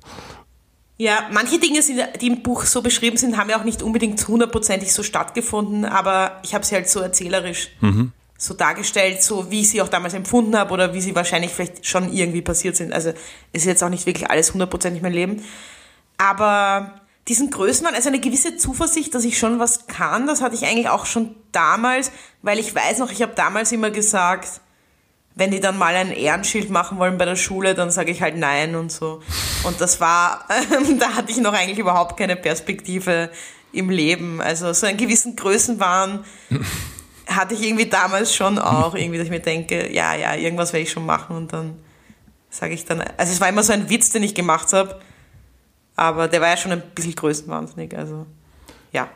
Ich habe mir das, dieses Haar schon sicher, also eher schon auch schon damals gedacht. Genau. Und ist das, mm, also diese Demütigung darüber zu schreiben, also gerade auch wenn die so zurückliegen, Ist das, geht das leicht oder ist das schwer? Ist das auch, also was ist so ein paar Mal, ein paar Szenen gibt es, wo du dann so, äh, wo du darüber schreibst, dass du die Tränen unterdrückst oder äh, das sind mhm. ja so mhm. dieser jugendliche Schmerz, den man so manchmal, mhm. wo man auch irgendwann froh ist, Gott sei Dank ist das jetzt vorbei. Aber mhm. du erlebst das ja auch dann nochmal. Das sind gar nicht, ähm, du gehst da gar nicht so ganz tief rein. Also du, du suchst dich ja nie in so Gefühlen, finde ich, im Buch, sondern das sind mhm. so, das von einer Geschichte geht's in die nächste. Und dann dazwischen gibt's immer wieder Demütigung. Also ich fand auch diesen, mhm. ich glaube, Psychologen oder Therapeuten, der irgendwie mhm, sagte, ähm, der ganz nett war erst und als seine Mutter dabei war, glaube ich, äh, sagte dann irgendwie, der, die will Schauspielerin werden, also mit der Figur ja wohl nicht. Oder irgendwie sowas. Also sowas ja. Ähm, wie ging dir das beim Schreiben damit? Das so. Das war eigentlich okay. Also ich meine, es ist halt, äh, meine anderen Texte sind immer sehr ironisiert. Genau. Und da geht es ja auch immer ganz viel um Demütigung, aber es ist dann halt äh, mit dieser Ironieebene, das ist dann halt auch wieder was anderes. Ich wollte es auch mit reinnehmen, also es geht ja eigentlich nicht so viel in dem Buch um meine Gefühlswelt und ich wollte es halt schon so ein bisschen an erzählen, weil sonst wäre es halt nur so ein, ein Erlebnis nach dem anderen und alles war toll und alles war lustig, was ja in der Zeit auch nicht so ist. Man hat ja meistens Probleme mit sich selber, ja. auch irgendwie in diesem Alter und fühlt sich ja nicht verstanden. Deswegen habe ich es eben ein bisschen auch erzählen wollen. Ich wollte es mit reinbringen, hat mich jetzt aber nicht so erschüttert. Ich bin ja auch nicht so tief reingegangen. Also ich hätte schon noch viel mehr über so eine Teenager-Gefühlswelt schreiben können, aber das wollte ich auch gar nicht unbedingt, weil das gar nicht so mein Motiv war, das Ganze zu erzählen. Also ich wollte tatsächlich gerne eine Milieubeschreibung machen von diesem eigenartigen Milieu, in das ich da damals geraten bin. Also eben diese Wohnung von diesem Typen, bei dem wir immer waren, von Michi. Ich wollte den ein bisschen porträtieren und ich wollte eher so Charaktere erzählen und halt auch ein bisschen so Wiener Lokalkolorit, so wo man sich damals rumgetrieben hat. Damit können sich dann ja auch viele identifizieren mit diesen Grashütten, wo man Marihuana gekauft hat oder dem Flex als so wichtiger Club. Genau. Also ich habe es eher mehr so angeschnitten, diese Dinge. Es hat mich jetzt aber nicht irgendwie groß durchgebeutelt oder so. Da bin ich, glaube ich, alt genug jetzt irgendwie. Und was ja. dir schwer? Und ich wollte es auch ein bisschen zeigen, Entschuldigung, ich wollte es auch so ein bisschen nebenher erzählen, was zum Beispiel eigentlich so speziell auch Mädchen so passiert. Weil mich das in der Recherche, also wo ich meine alten Tagebücher gelesen habe, eigentlich selber überrascht hat, wie viel wir eigentlich angemacht wurden oder eben auch eigentlich erniedrigt, also eine Mischung aus Erniedrigung und Anmachen, äh, wie viel häufiger einem das eigentlich passiert, so mit 15, 16. Aber ich wollte es auch nicht in den Fokus rücken, weil ich auch eigentlich erzählen wollte, ja, so war das halt damals. Das ist uns jeden Tag passiert, aber so haben wir halt gelebt. Also damit musste man halt auch leben mit 15, 16 irgendwie. Ja. ja, also ich finde, also ich fand das total gut, dass du nicht so tief reingegangen bist, sondern dass das irgendwie so mhm. sich wie so ein, so ein Fluss der Geschichten eine reizt ja. an die nächste an und man ganz viele Sachen, das zumindest was ich noch von meiner Jugend weiß, die passieren einfach, man macht sich gar nicht so viel in Kopf eigentlich. Genau. Man denkt, das, ja, so ist das. Ja. Die Erwachsenen sind vielleicht ein bisschen komisch, aber ja, okay, scheinbar normal. Und, äh, mhm. und aber natürlich, äh, äh, dann, es gab eine Szene, die fand ich auch, wo es äh, erdrückend, weil du eben da so rübergegangen bist, als ein, ein, ein Typ dich mit nach Hause genommen hat und K.O.-Tropfen äh, in, in ein Glas Wein gemacht hat mhm. und du dann einfach so verschwunden bist, aber dann kommt danach einfach wieder die neue Geschichte und, ähm, und es wird so ein, so was Tragisches wird normal dargestellt, weil es eben euch, sage ich jetzt mal Mädchen, äh, junge Frauen dann äh, so passiert und ihr gar nicht so sehr ähm, ja, also so eine Normalität stattfindet, was es noch tragischer eigentlich dadurch macht. Und das fand ich, äh, Kunstgriff ist es ja nicht, aber vielleicht doch, mhm. vielleicht ist es ein. Kunstgriff. Also das hat mir sehr gut daran gefallen, dass es eben nicht so ein, sich so tief runterfällt, sondern es wird eigentlich dadurch noch stärker, dass es nicht tief runterfällt, finde ich. Ja, eben, also das eben, also ich habe ja auch als Vergleich genommen dieses Uli Lust Comic zum Beispiel. Äh, mhm. Da gibt es einen Comic von dieser äh, Comiczeichnerin Uli Lust, die ja. eine Österreicherin, die in Berlin lebt.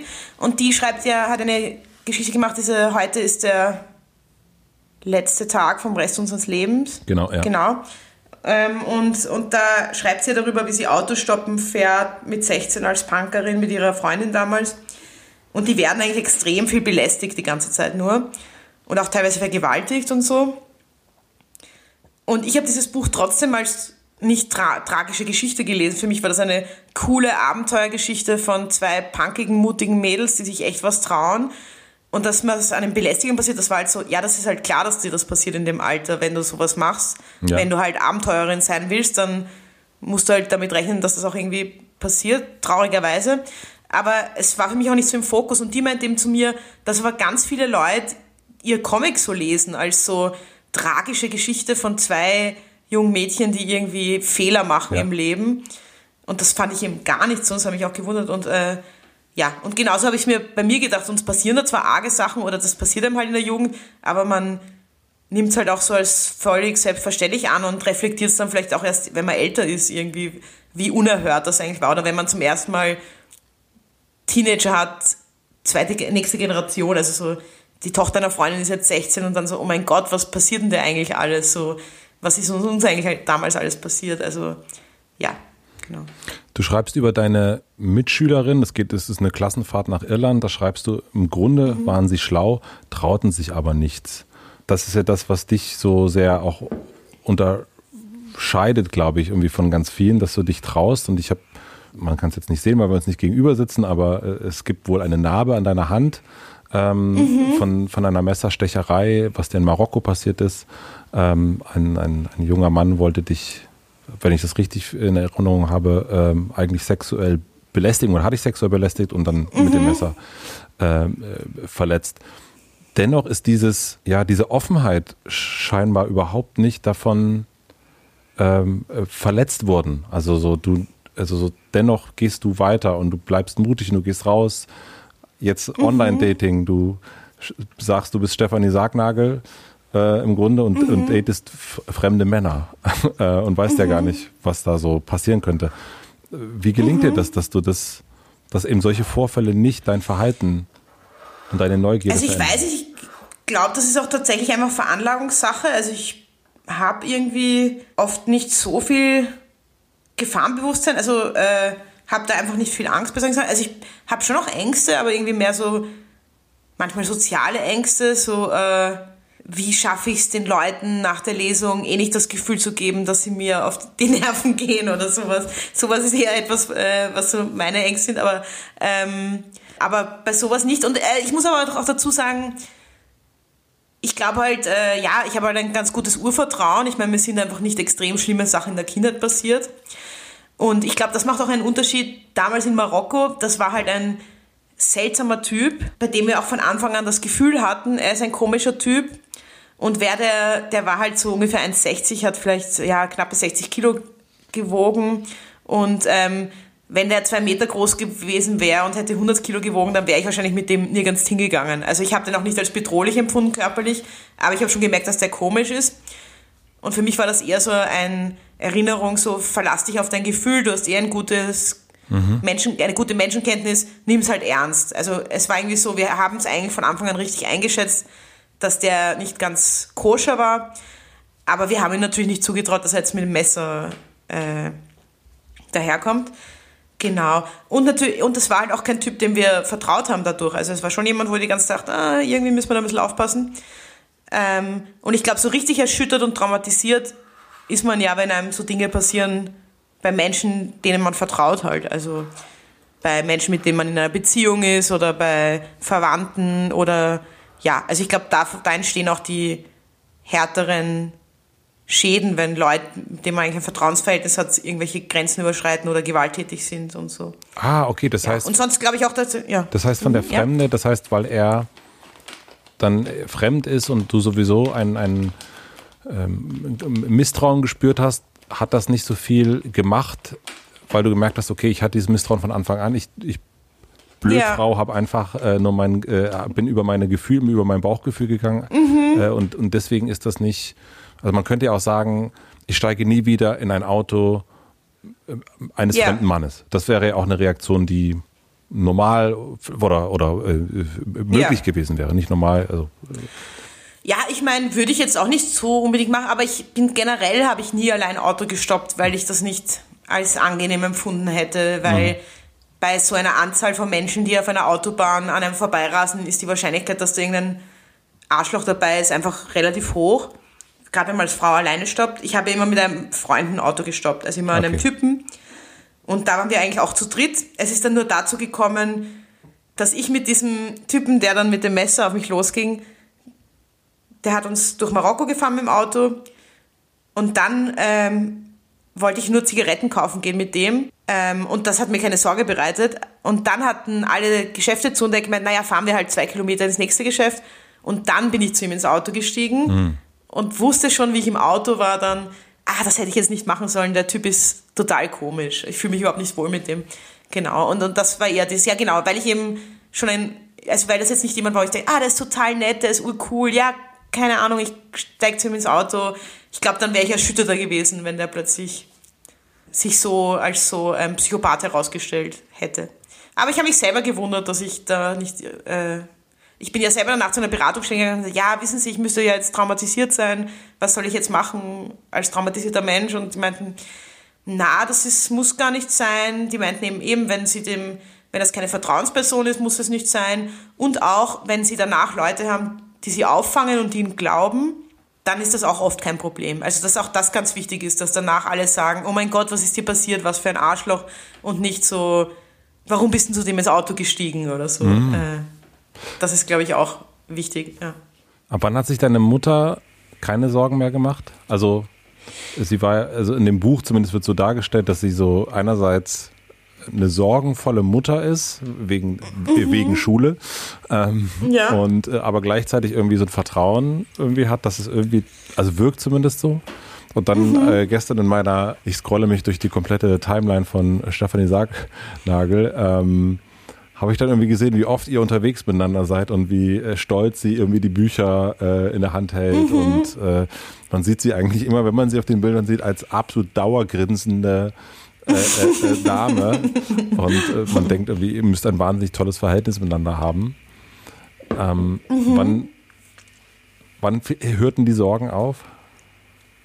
Und auch dieses, wann seid ihr wieder zusammengekommen? Weil irgendwann bist du ja eigentlich kaum noch nach Hause gekommen, ne? Ja, ja. Also ich meine, ich, ich war halt auch äh, ein Einzelkind einer alleinerziehenden Mutter, da hat man automatisch auch ein engeres Verhältnis vielleicht, als wenn da irgendwie sechs Leute daheim sind. Mhm. Ähm, und ich weiß nicht, ob die Sorgen wirklich aufgehört haben. Ich glaube wirklich, meine Mutter hatte da sehr einen pragmatischen Selbstschutzmechanismus, dass sie sich irgendwann dachte, je mehr sie sich aufregt, desto mehr Probleme wird es geben. Mhm. Also das höre ich sie auch manchmal sagen über andere Leute. Wenn sie mich jetzt irgendwie versucht einzusperren, dann werde ich sowieso ausbrechen. So. Also das ist eh klar. Und ähm, das ist dann eher so ein pragmatische Resignation war, so, okay, ich lasse sie halt mal machen. Und, aber so eine gewisse Grundsorge war da sicherlich da, immer äh, sicher lang. Und jetzt, wo sie sieht, dass das eh alles fruchtbar wird und ich da so meinen Weg gehen, also ich glaube, die hat sich immer ein bisschen gesorgt. Aber ja, ich glaube, sie war dann auch eben sehr pragmatisch mit. Also es war nie jemand, der so schnell mal ausrastet oder so. Ja, also ich glaube, das war eher so Pragmatismus, als wirklich, dass sie sich keine Sorgen mehr gemacht hat, sondern eher auch vielleicht Ratlosigkeit schwer zu sagen. Ja, aber auch dieses, also äh, scheint auch dieses, weil, weil, du das erst sagtest, das Urvertrauen. Mhm, ja. Also ja. wenn so deine Eltern, deine Mutter, äh, wenn die dir vertrauen, hast du das ja irgendwie mhm. auch so ein bisschen, finde ich. Also so dann fällt Ja, es auch stimmt schon. Also, also ja, ich habe da schon gewissermaßen immer einen großen Support bekommen. Also ich kenne auch zum Beispiel Künstlerinnen, deren Eltern stellen, obwohl es schon gut läuft, bei ihnen immer noch alles komplett in Frage, was die machen und finden alles erst einmal scheiße, was sie machen. Ja. Und dann, dann merke ich erst, wie viel Glück ich da eigentlich habe, weil meine Mutter hat mich schon auch immer in allem unterstützt und auch, wenn ich meine Fanzines gemacht habe, durfte ich da bei ihr in der Arbeit kopieren und so. Ah. Also es war schon immer so eine Grundunterstützung da bei dem, was ich mache und ja, war auch immer recht belustigt und so von den Dingen. Ja. Und natürlich auch, ich komme jetzt nicht aus so einer High Achiever Doktorenfamilie, dass es so aber das Kind muss das und das machen, sondern in meiner Familie ist es auch okay. Hauptsache, man geht arbeiten und kann für sich selber sorgen. Das ist eigentlich so das Wichtigste und ja. Ja. Also ich glaube, da stehen andere Leute mehr unter Druck. Das war jetzt, bei mir in der Familie ist es auch okay, wenn man im Supermarkt arbeitet. So, das ist auch legitim. Du hast die Schule ja kurz im Grunde vor Ende abgebrochen, weil du mit den Hierarchien nicht klargekommen bist, sagte dir auch deine äh, Direktorin. Wie hätte die Schule sein müssen, jetzt so mit dem, mit deinem Blick von jetzt, damit du da geblieben wärst? Äh, vielleicht ein bisschen später anfangen. Nein, aber ähm, es, ich war einfach auch tatsächlich in der falschen Schule. Also ich wollte dann ja wechseln mit 15 in eine kreativere Schule, war dann eben in einer Modeschule. Äh, die war dann aber so handwerklich orientiert und ich war handwerklich so minder begabt, dass es einfach keinen Sinn gemacht hat, weil das wäre einfach eine Schneiderausbildung gewesen in den nächsten fünf Jahren und ich war die schlechteste in der Klasse, obwohl ich schon zu Hause geübt habe und alles. Ähm, aber die Schule war schon viel liberaler und die Lehrer waren viel mehr auf Augenhöhe zu einem. Man wurde auch gesitzt von den Lehrern. Der Lehrer war nicht irgendwie der Feind, der dich wie eine Zehnjährige behandelt, wie in meiner Schule, obwohl du schon 17 bist. Mhm. Äh, ja, also ich glaube, in irgendeiner bisschen alternativeren, kreativeren Schule ähm, hätte ich meine Sachen besser kanalisieren können und es wurde ja auch immer alles kreativ, was ich gemacht habe. Also ich bin ja auch besser mit der Schule klargekommen bis 14, weil da ja auch viel mehr Raum war für Kreativität. Man durfte zum Beispiel im Deutschunterricht noch Geschichten schreiben. Es war ähm, ja viel mehr Raum eben auch für gestalterische Sachen, was dann ja später eher, also zum Beispiel in Deutsch macht man dann viel mehr wissenschaftliches Arbeiten, schreibt Erörterungen. Und wenn ich jetzt in einer Schule gewesen wäre, wo halt Zeichnen und Schreiben eine große Rolle gespielt hätte, dann wäre ich da sicher äh, lieber hingegangen und halt auch nicht so ein autoritärer Geist geherrscht hat. Also es wurde ja immer als Störfaktor empfunden, dass ich überhaupt zeichne während des Unterrichts, obwohl ich mich da besser konzentrieren konnte, wenn ich gezeichnet habe. Oder, oder dass ich diskutieren wollte, war immer ein Störfaktor. Oder dass ich irgendwie eine kritische Frage gestellt habe, war irgendwie gleich frech, obwohl es teilweise wirklich Interesse war. Und ja, also ich glaube, da gibt es auf jeden Fall nettere Schulen, linkere Schulen vielleicht, ja. Ne, warum musstest du provozieren, wirst du gefragt im Buch, aber hast keine Antwort gegeben? Ja, äh, ich werde das ja immer noch so, also es ist ja ein bisschen lustig, ich finde manchmal meine Öffentlichkeit, also mein äh, Leben als mittlerweile ein bisschen öffentlichere Person repräsentiert so ein bisschen meine Schulzeit. So ständig behauptet jemand, ich würde ständig provozieren, während ich der Meinung bin, ich provoziere überhaupt nicht. Ich bin der einzig nette Mensch, auf der Welt vernünftig, vernünftig und nett verhält. Buddha Sargnagel. alle anderen, alle anderen provozieren mich. ja, so ein bisschen. Also ich hatte auch immer das Schulgefühl, ich mache ja eigentlich gar nichts. Warum bin ich immer der Sündenbock? Ich bin doch total harmlos und nett und, und so empfinde ich es manchmal immer noch, wenn plötzlich die FPÖ auf mich losgeht. Denke ich mir immer, was ärgern die sich so? Ich bin doch eh total nett. Irgendwie. Was sagt deine Therapeutin dazu? Ähm, ja, also die sieht das, glaube ich, schon auch eher so, dass ich provoziere. Aber ich meine, provozieren ist ja nichts Schlechtes. Ich meine, ich bin auch, also das, der Beruf, den ich habe jetzt, das ist auch passend für solche Leute, die gerne in irgendwelchen Wunden bohren und viel polarisieren. Das ist ja auch wichtig bei Künstlerinnen, sonst Politikerin kann ich halt nicht werden und da musste ich äh, diplomatischer sein und ja. Also sie sieht das auf jeden Fall offensichtlich auch so, dass du provozierst. Ähm, also da, da haben wir sozusagen mhm. die Bestätigung der Lehrer. Äh, stimmt, die provoziert. Du behauptest natürlich, du provozierst nicht, aber auch okay, aber was, wenn du dich, du kannst dich ja, weil du Künstlerin bist, auch gut in andere hereinversetzen. Mhm. Was glaubst du, warum du provozierst? Also dieses, woher kommt dieses in den Wunden wühlen, äh, rumgucken und so weiter und da so rein äh, stachern?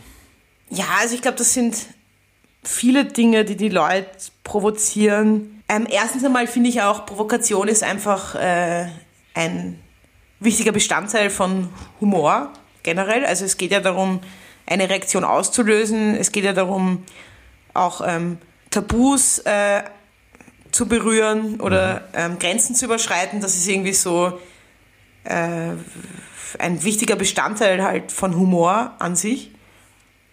Also ein Humor ohne Provokation gibt es auch. Es gibt zum Beispiel völlig absurde Witze, die dann mehr so Richtung Helge Schneider oder Otto gehen. Aber selbst das ist auch ein bisschen vielleicht eine Provokation für Leute, die so völlig logisch denken. Mhm. Also auf eine gewisse Art stellt Humor immer Dinge auf den Kopf und davon werden sich immer Leute provoziert fühlen.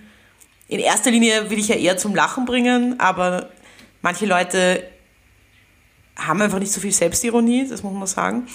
Genau, ähm, also man sieht ja auch schnell, wann Leute dogmatisch werden, wenn sie anfangen, ihren, den Humor zu verlieren. Deswegen sind ja auch politische Felder oft äh, so ein bisschen Minenfelder für Humor. Nicht nur Rechte, Rechte auch, aber auch in linken Szenen kann man ja leicht anecken, immer wieder mal, wenn man gerne trollt und gerne ein bisschen die Leute vorführt. Also ich glaube, also Humor ist halt eine lustige Art, ehrlich zu sein und das zu sagen, was man denkt. Und das finden halt Leute immer provokant, weil man damit auch irgendwie Normen verletzt und eben zum Beispiel Dinge anspricht, über die man eigentlich nicht reden sollte. Das ist da, glaube ich, ein Bestandteil. Ich glaube auch, was Leute provoziert, äh, natürlich auch immer, es ist auch, natürlich hat es auch immer was mit Geschlechterrollen zu tun. Also viele Leute fühlen sich ja schon provoziert, wenn eine Frau ein Dosenbier in der Hand hält und nicht perfekt gestylt ist und zerzauste Haare hat und ein Loch in der Strumpfhose. Ja, das ist ähm, auch interessant. Es ist ja auch immer, in jeder Zeit provoziert ja auch was anderes. Aber bei Frauen provoziert das anscheinend immer noch sehr stark. Und ich glaube auch eine gewisse Nachlässigkeit. Also ich mag ja sehr gerne lakonische Sprache und so ein bisschen einfache Sprache, die auch so ein bisschen ähm, scheinbar unbemüht daherkommt. Davon fühlen sich Leute auch oft schnell provoziert, weil sie das Gefühl haben, das ist jetzt aber gar nicht so elaboriert. Und was soll denn das mit sowas überhaupt Öffentlichkeit zu beanspruchen? Also dieses, das ist, glaube ich, auch etwas, was Leute provozieren. Also dieses, äh, die strengt sich gar nicht genug an, mäßig. Genau, mhm. sowas ein bisschen. Mhm. Ah, interessant. Das provoziert Leute auch, also provozieren da verschiedene Leute verschiedene Dinge. Dabei strengst du dich doch eigentlich sehr an.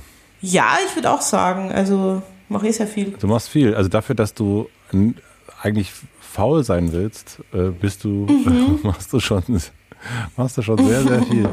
Hat sich das verändert? Also dieses, auch dieses, du hast es gerade Richtung ähm, Geschlechter Rollen gebracht. Das Thema Feminismus wird oft auch mit dir verbunden. Mhm. Hat das in den letzten, also ist da was passiert?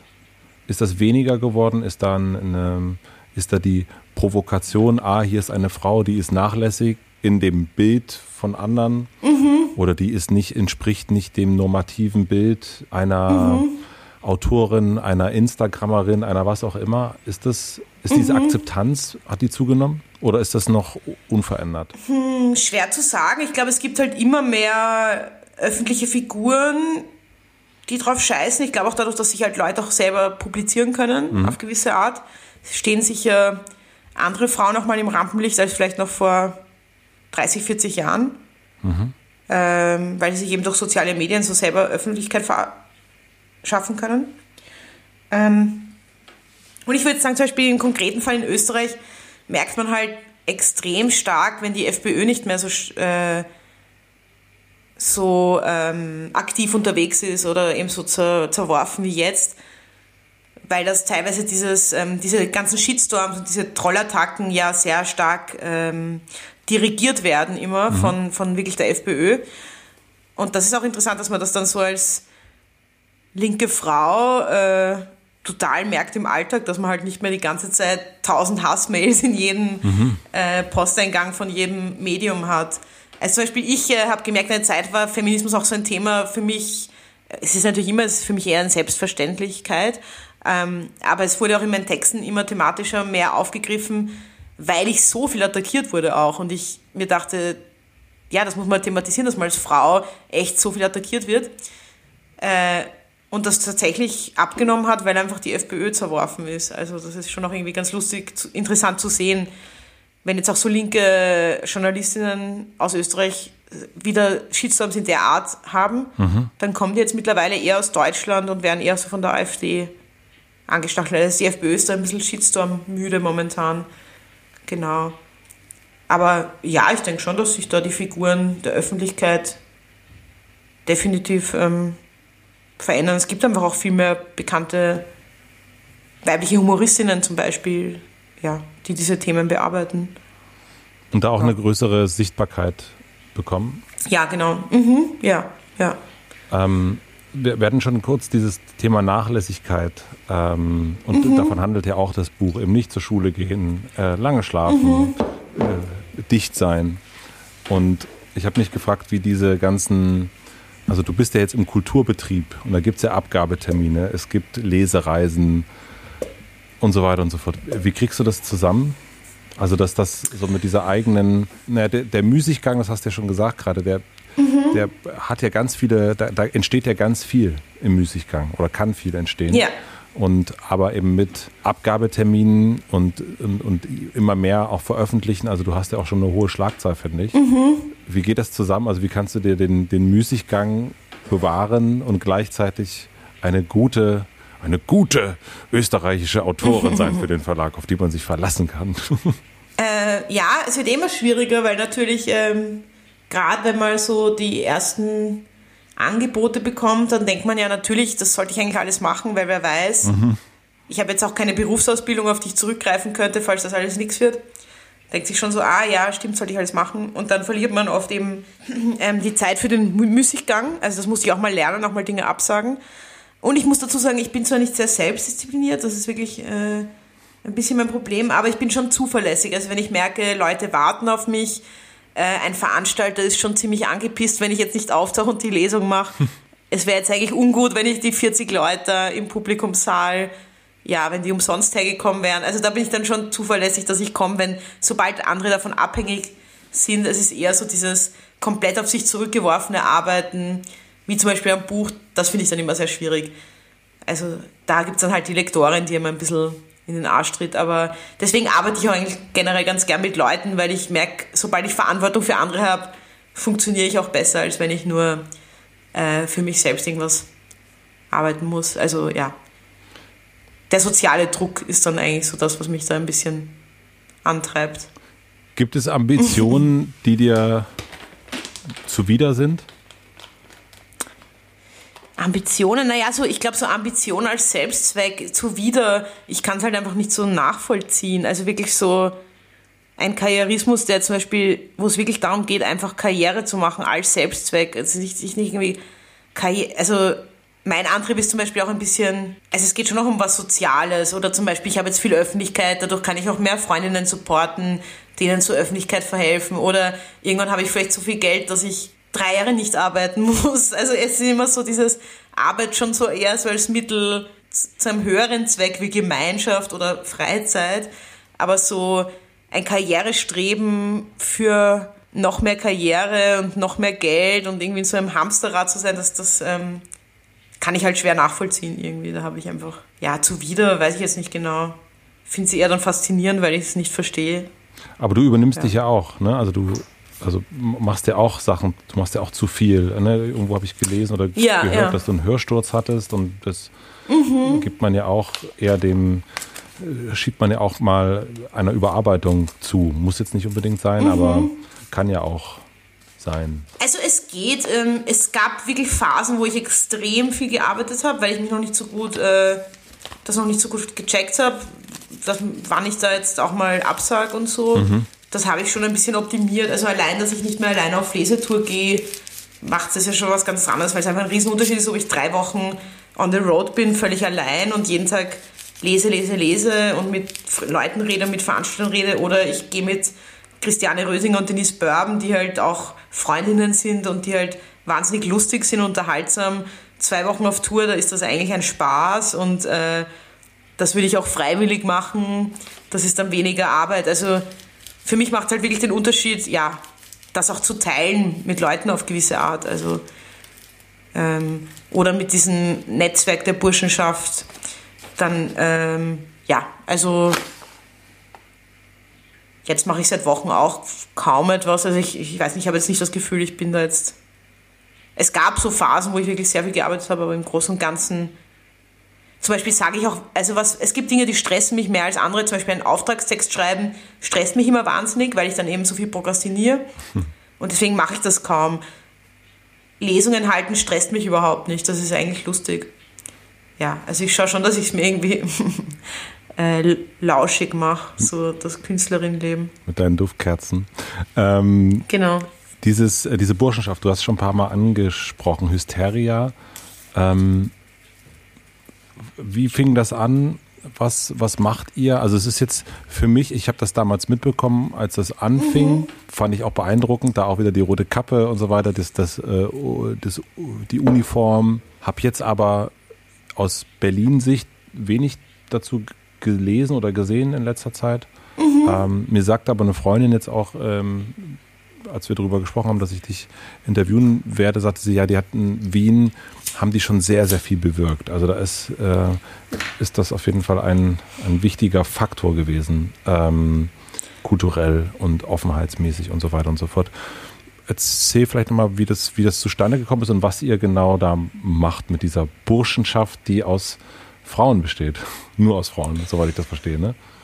Ja, Also in Österreich sind ja Burschenschaften recht präsent. Ja. Also das ist ja auch ein bisschen so eine Schmiede für politische Karrieren. Also gerade in der FPÖ sind ganz viele Burschenschafter, aber auch in der ÖVP. Und ähm, generell, ja, sind das halt Männernetzwerke und die Hysterie hat sich halt irgendwann, hat sich, also gibt es halt schon lange und irgendwann bin auch ich Mitglied geworden. Also ich war jetzt nicht äh, Gründerin oder sowas. Und ähm, das ist halt einfach ein, ein Netzwerk von Frauen aus dem eher universitären Umfeld und ähm, man trifft sich und singt Lieder und trinkt Bier und fechtet und was auch immer und marschiert auch immer wieder auf oder wir haben zum Beispiel so diesen Akademikerball äh, vor einigen Jahren. Das war so ein Ball der Burschenschaften, der immer von HC Strache eröffnet wurde, äh, wo sich eben rechte Verbindungen aus ganz Europa treffen und Rechtsextreme auch. Den haben wir mal übernommen. Da haben wir ein großes Transparent im Ballsaal ähm, aufgehängt und den eben zum Hysteria-Ball ernannt. Solche Aktionen haben wir immer gemacht oder wir informieren manchmal auf der Straße über die Gefahren des Männerwahlrechts und verteilen halt Flyer, warum wir halt das Männerwahlrecht ähm, für problematisch halten. Genau, und es geht eigentlich so darum, um sich zu vernetzen und auch äh, zu philosophieren, ähm, sich zu verbrüdern. Und ähm, es geht ganz viel ums Matriarchat. Also wir sagen, unser Ziel ist eigentlich das Matriarchat in der österreichischen Gesellschaft und natürlich auch weltweit. Und es funktioniert tatsächlich auch als Netzwerk. Also ganz viele Leute, die dann Teil dieser Burschenschaft werden, kennen anfangs ja nicht alle Mitglieder. Mhm. Und durch dieses Kennenlernen, durch diesen Verband und auch das gemeinsame Singen und das regelmäßige Treffen entstehen wirklich tiefe Verbindungen, die sich auch auf die Kulturszene auswirken, weil natürlich da hat mal jemand einen äh, Erfolgsschub, dann nimmt er halt die anderen mit und ähm, da ist mal jemand in einer Förderungsjury, das heißt, ein Hysterienmitglied kriegt die Förderung, also wir machen eigentlich das, wofür Burschenschaften so stehen. Und ich war eigentlich nie ein großer Vereinsmeier, aber da habe ich dann eben zum ersten Mal gemerkt, das hat ganz schön viel ja, Auswirkungen. Und ist auch wichtig, dass sich Frauen in Vereinen organisieren, weil das ja auch der Schützenverein und diese Sachen, die Freiwillige Feuerwehr, was ich, das ist ja doch alles, das sind eigentlich so Männerbünde. Absolut, ja. Äh, und das ähm, muss man einfach auch machen. Das zahlt sich auf jeden Fall aus. Und, genau. und, und mittlerweile gibt es auch Burschenschaften in, in anderen Städten, so Innsbruck, in Berlin gibt es eine, in Jena und die machen halt auch ihr Ding. Also halt richtige Burschenschaften mit Frauen halt. Ja. Und äh, Männer sind da nicht äh, erlaubt? Nein, also Männer werden regelmäßig eingeladen zu äh, Stammtischen. Mhm. Da können sie das Buffet bewirten. Also da kann man Kuchen bringen und Brötchen. Da melden sich dann immer ein paar, wenn wir das ausschreiben.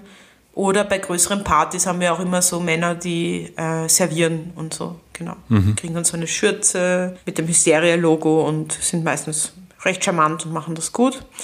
Ja, und wir sagen ja auch immer, wir wollen Männer schützen und nicht irgendwie bekämpfen oder so. Also es geht uns ja in erster Linie um den Männerschutz. Ja, ich finde das super. Also ich, äh, es mhm. gibt äh, jetzt in Berlin auch immer mehr, das habe ich äh, gelesen, auch so Männertreffen, die so explizit auch Männertreffen sind, aber auch dieses Stammtischmäßige, dieses auf die Brust hauen irgendwie nicht machen, ähm, mhm. sondern eher, ja, ich habe einen Bericht gesehen, da geht es darum, dass Männer miteinander kuscheln und, ähm, mhm. und in, in, in eine ganz andere Art von Austausch miteinander gehen und auch lernen, dieses äh, Toxische so ein wenig ähm, ja äh, aus sich rauszukriegen und ähm, da einen mhm. anderen, Zugang zu finden. Das, das ähm, finde ich auch total interessant. Also weil der auch so oder so sind ja auch diese Männerbünde, zum Beispiel, ich würde nie in so einen Männerbund gehen, weil der mir viel zu männlich ist äh, und ich mhm. gar keine Lust habe auf so. Äh, ja, ist auch nicht das Richtige für Männer, finde ich. Also so. Ja. Kuscheln finde ich da schon.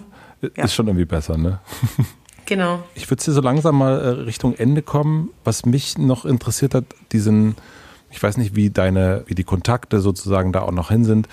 Wie ist das jetzt mit den, also du hast ja sehr viele Menschen, darüber schreibst du im Buch, die obdachlos sind, die sich irgendwie in Parks treffen, in Runden zusammensitzen, miteinander Bier trinken, die in so einer Wohnung äh, von einem Michi zusammenkommen. Was machen diese Menschen jetzt während Corona? Also während du und ich mit Duftkerzen äh, mhm. unsere Wohnung verschönern, was machen die? Weißt du das? Wie geht's denen?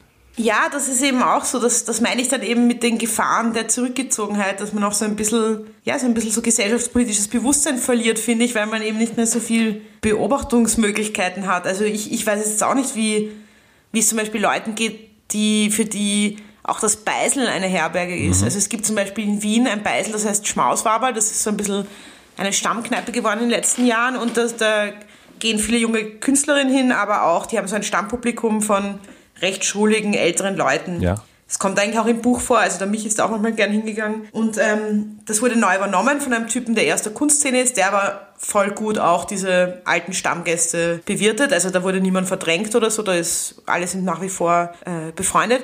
Und der renoviert halt jetzt im, im Lokal, weil er es nicht aufmachen kann. Und er meint eben, es kommen regelmäßig Leute hin, die einfach gar nicht verstanden haben, dass Lockdown ist. Also die immer noch wow. jeden Tag versuchen, da reinzukommen. Und er erklärt ihnen dann alles und sie sind dann eh voll lieb. Er meint auch tatsächlich, obwohl das Leute sind, die eh kaum Kohle haben, fragen ihn dann, ob sie ihm zwei, drei Euro überweisen sollen, damit das Schmaus war, weil eh nicht zusperrt und so. Also ich frage mich das selbst und habe aber auch keine Antworten, wo sich die Leute treffen.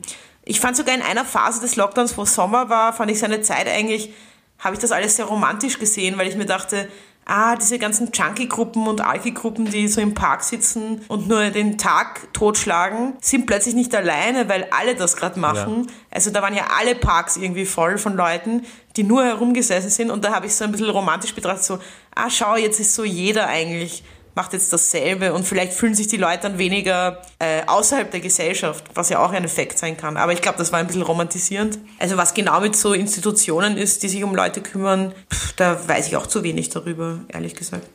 Und was die Leute machen und ihre Stammkneipen, weiß ich auch nicht. Mhm. Also es gibt sicher viel Einsamkeit auf jeden Fall. Also das ist sicherlich so. Also für viele Leute ist ja auch die Kneipe der Ort, wo die einzigen Leute sind, die sich Sorgen machen, wenn sie nicht mehr kommen oder so. Also das kennt man ja auch, dass der Wirt dann irgendwann an der Wohnung klopft, ob der, weiß nicht, Kali eh nicht einen Herzinfarkt hatte oder so. Also das kennt man ja auch. Also ja, eine Antwort habe ich darauf nicht. Ja, aber nee, das ist äh, vielleicht eine neue Reportage irgendwann, wenn, wenn du wieder rausgehen kannst. ja. Ähm, ja. Ich habe fürs Ende noch so drei äh, schnellere Fragen, wenn du Lust hast. Mhm. Die erste, was denken andere über dich, was vielleicht gar nicht stimmt? Hm, ich denke mir oft, dass Leute oft denken, ich, ich wäre sehr aggressiv irgendwie, weil das meine Texte oft sehr bissig sind und das würde ich eigentlich nicht sagen, dass ich das bin. Es bleibt dabei, sie provoziert gar nicht. genau, ich bin eigentlich voll schüchtern und lieb und genau. Ich glaube, bei den Duftkerzen haben wir das auf jeden Fall so eine, in so eine Richtung. Jetzt ist das neue Image. Ich frage am Ende immer nach einem Buchtipp. Jetzt hast du ganz am Anfang erzählt, dass du mit vielen Büchern ausgewandert bist für eine Woche. Ja. Gibt es ein Buch vielleicht aus dieser Woche oder generell, was zu unserem Gespräch passt, was du empfehlen würdest, was alle, die das jetzt gehört haben, unbedingt lesen sollten? Hm, also, ähm, also ich würde es auch gleich das empfehlen, was ich auch in meinem Buch erwähnt habe. Dieses Heute ist der letzte Tag vom Rest unseres Lebens mhm. von Uli Lust. Mhm. Ja, ich Gut. könnte auch Taxi empfehlen von Semil Sahin, wenn man sie so ausspricht. Das ist ein Buch, was du letzte Woche gelesen hast oder vor zwei Wochen? Genau. Ja. Das nehmen wir mit auf. Die letzte Frage, ähm, stell dir vor, ich habe eine große Plakatwand, das ist immer die letzte Frage, in Berlin in dem Fall. Und du darfst draufschreiben, was immer du möchtest, außer Werbung, was für eine Woche für alle Berlinerinnen zu sehen sein wird. Was würdest du draufschreiben? Mm, da würde ich, glaube ich, auf ins goldene Matriarchat würde ich wählen, ja. Der Slogan der Hysteria. Genau, genau. Sehr schön. Das ist nämlich ein sehr erbaulicher Spruch und ja, ich glaube, das ist schön, wenn man das liest. Ja. Ich finde das auch. Vor allen Dingen das Golden, das, mhm. das mag, ich, mag ich daran. Ja, ja. Super. Stefanie, vielen herzlichen Dank für deine Zeit, ähm, dass wir jetzt noch ein ja. Ticken länger machen konnten, als, als wir abgemacht haben. Ich fand das, fand das sehr mhm. schön und jetzt so dein, äh, ich freue mich wahnsinnig äh, und hoffe auf eine, tatsächlich auf eine Fortsetzung von Dicht äh, und dass die Erzählungen noch so ein yeah. bisschen weitergehen, weil ich hatte so wirklich so ein, so ein Staffelende, dass man so denkt, ah, wann kommt, also jetzt möchte ich gern weiterlesen. Also ich habe das wirklich mhm, super, mhm. super gern gelesen. Und ich wünsche dir natürlich ganz viel Erfolg mit dem Online-Dating. Danke, ja, das ist mal ein guter Wunsch. Danke dir, danke. Danke.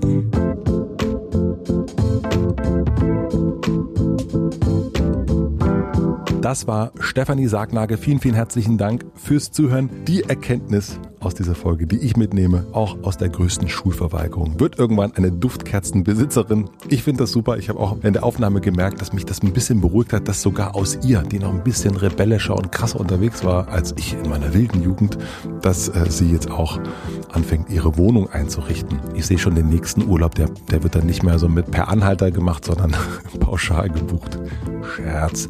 Was mir auch sehr, sehr gefallen hat, ist, dass sie sich von den ja, Rückschlägen oder Demütigungen Anschuldigung oder Beleidigung oder was, wie man das auch immer nennen mag, dass sie sich davon nicht abschrecken lassen hat und dass die nicht dazu geführt haben, dass sie sich verändert hat, sondern dass sie, dass es eher dazu geführt hat, dass sie noch mehr und eher auf ihr Bauchgefühl hört. Das fand ich sehr, sehr einleuchtend und ja, ich glaube, das ist ein sehr, sehr guter Ratschlag, den sie da einen jetzt nicht als Rat mitgegeben hat, aber den man so als Ratschlag annehmen kann. Hat mich sehr, sehr gefreut, liebe Stefanie.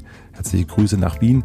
Herzliche Grüße auch an die Supporter Disney Plus, Pilot und die Deutsche Bahn. Vielen herzlichen Dank für die redaktionelle Unterstützung an Andi Hofmann für den Mix und den Schnitt, an Maximilian Frisch und an Jan Köppen für die Musik. Und jetzt gibt es eine kleine Podcast-Empfehlung zum direkten Weiterhören. Passt sehr, sehr gut, denn dieser Podcast kommt von einer Stefanie auch, meine Frau Stefanie, allerdings anders geschrieben mit PH. Eine neue Staffel ihres Podcasts 5 zu 1 ist jetzt draußen. Sie beschäftigt sich darin mit dem Gehirn. Ganz genau. Sie spricht mit Gerhard Hüther und Peter Balkuzzi. Unter anderem ein bisschen gastneidisch bin ich auch, muss ich ehrlich gesagt zugeben, aber es bleibt zumindest in der Familie.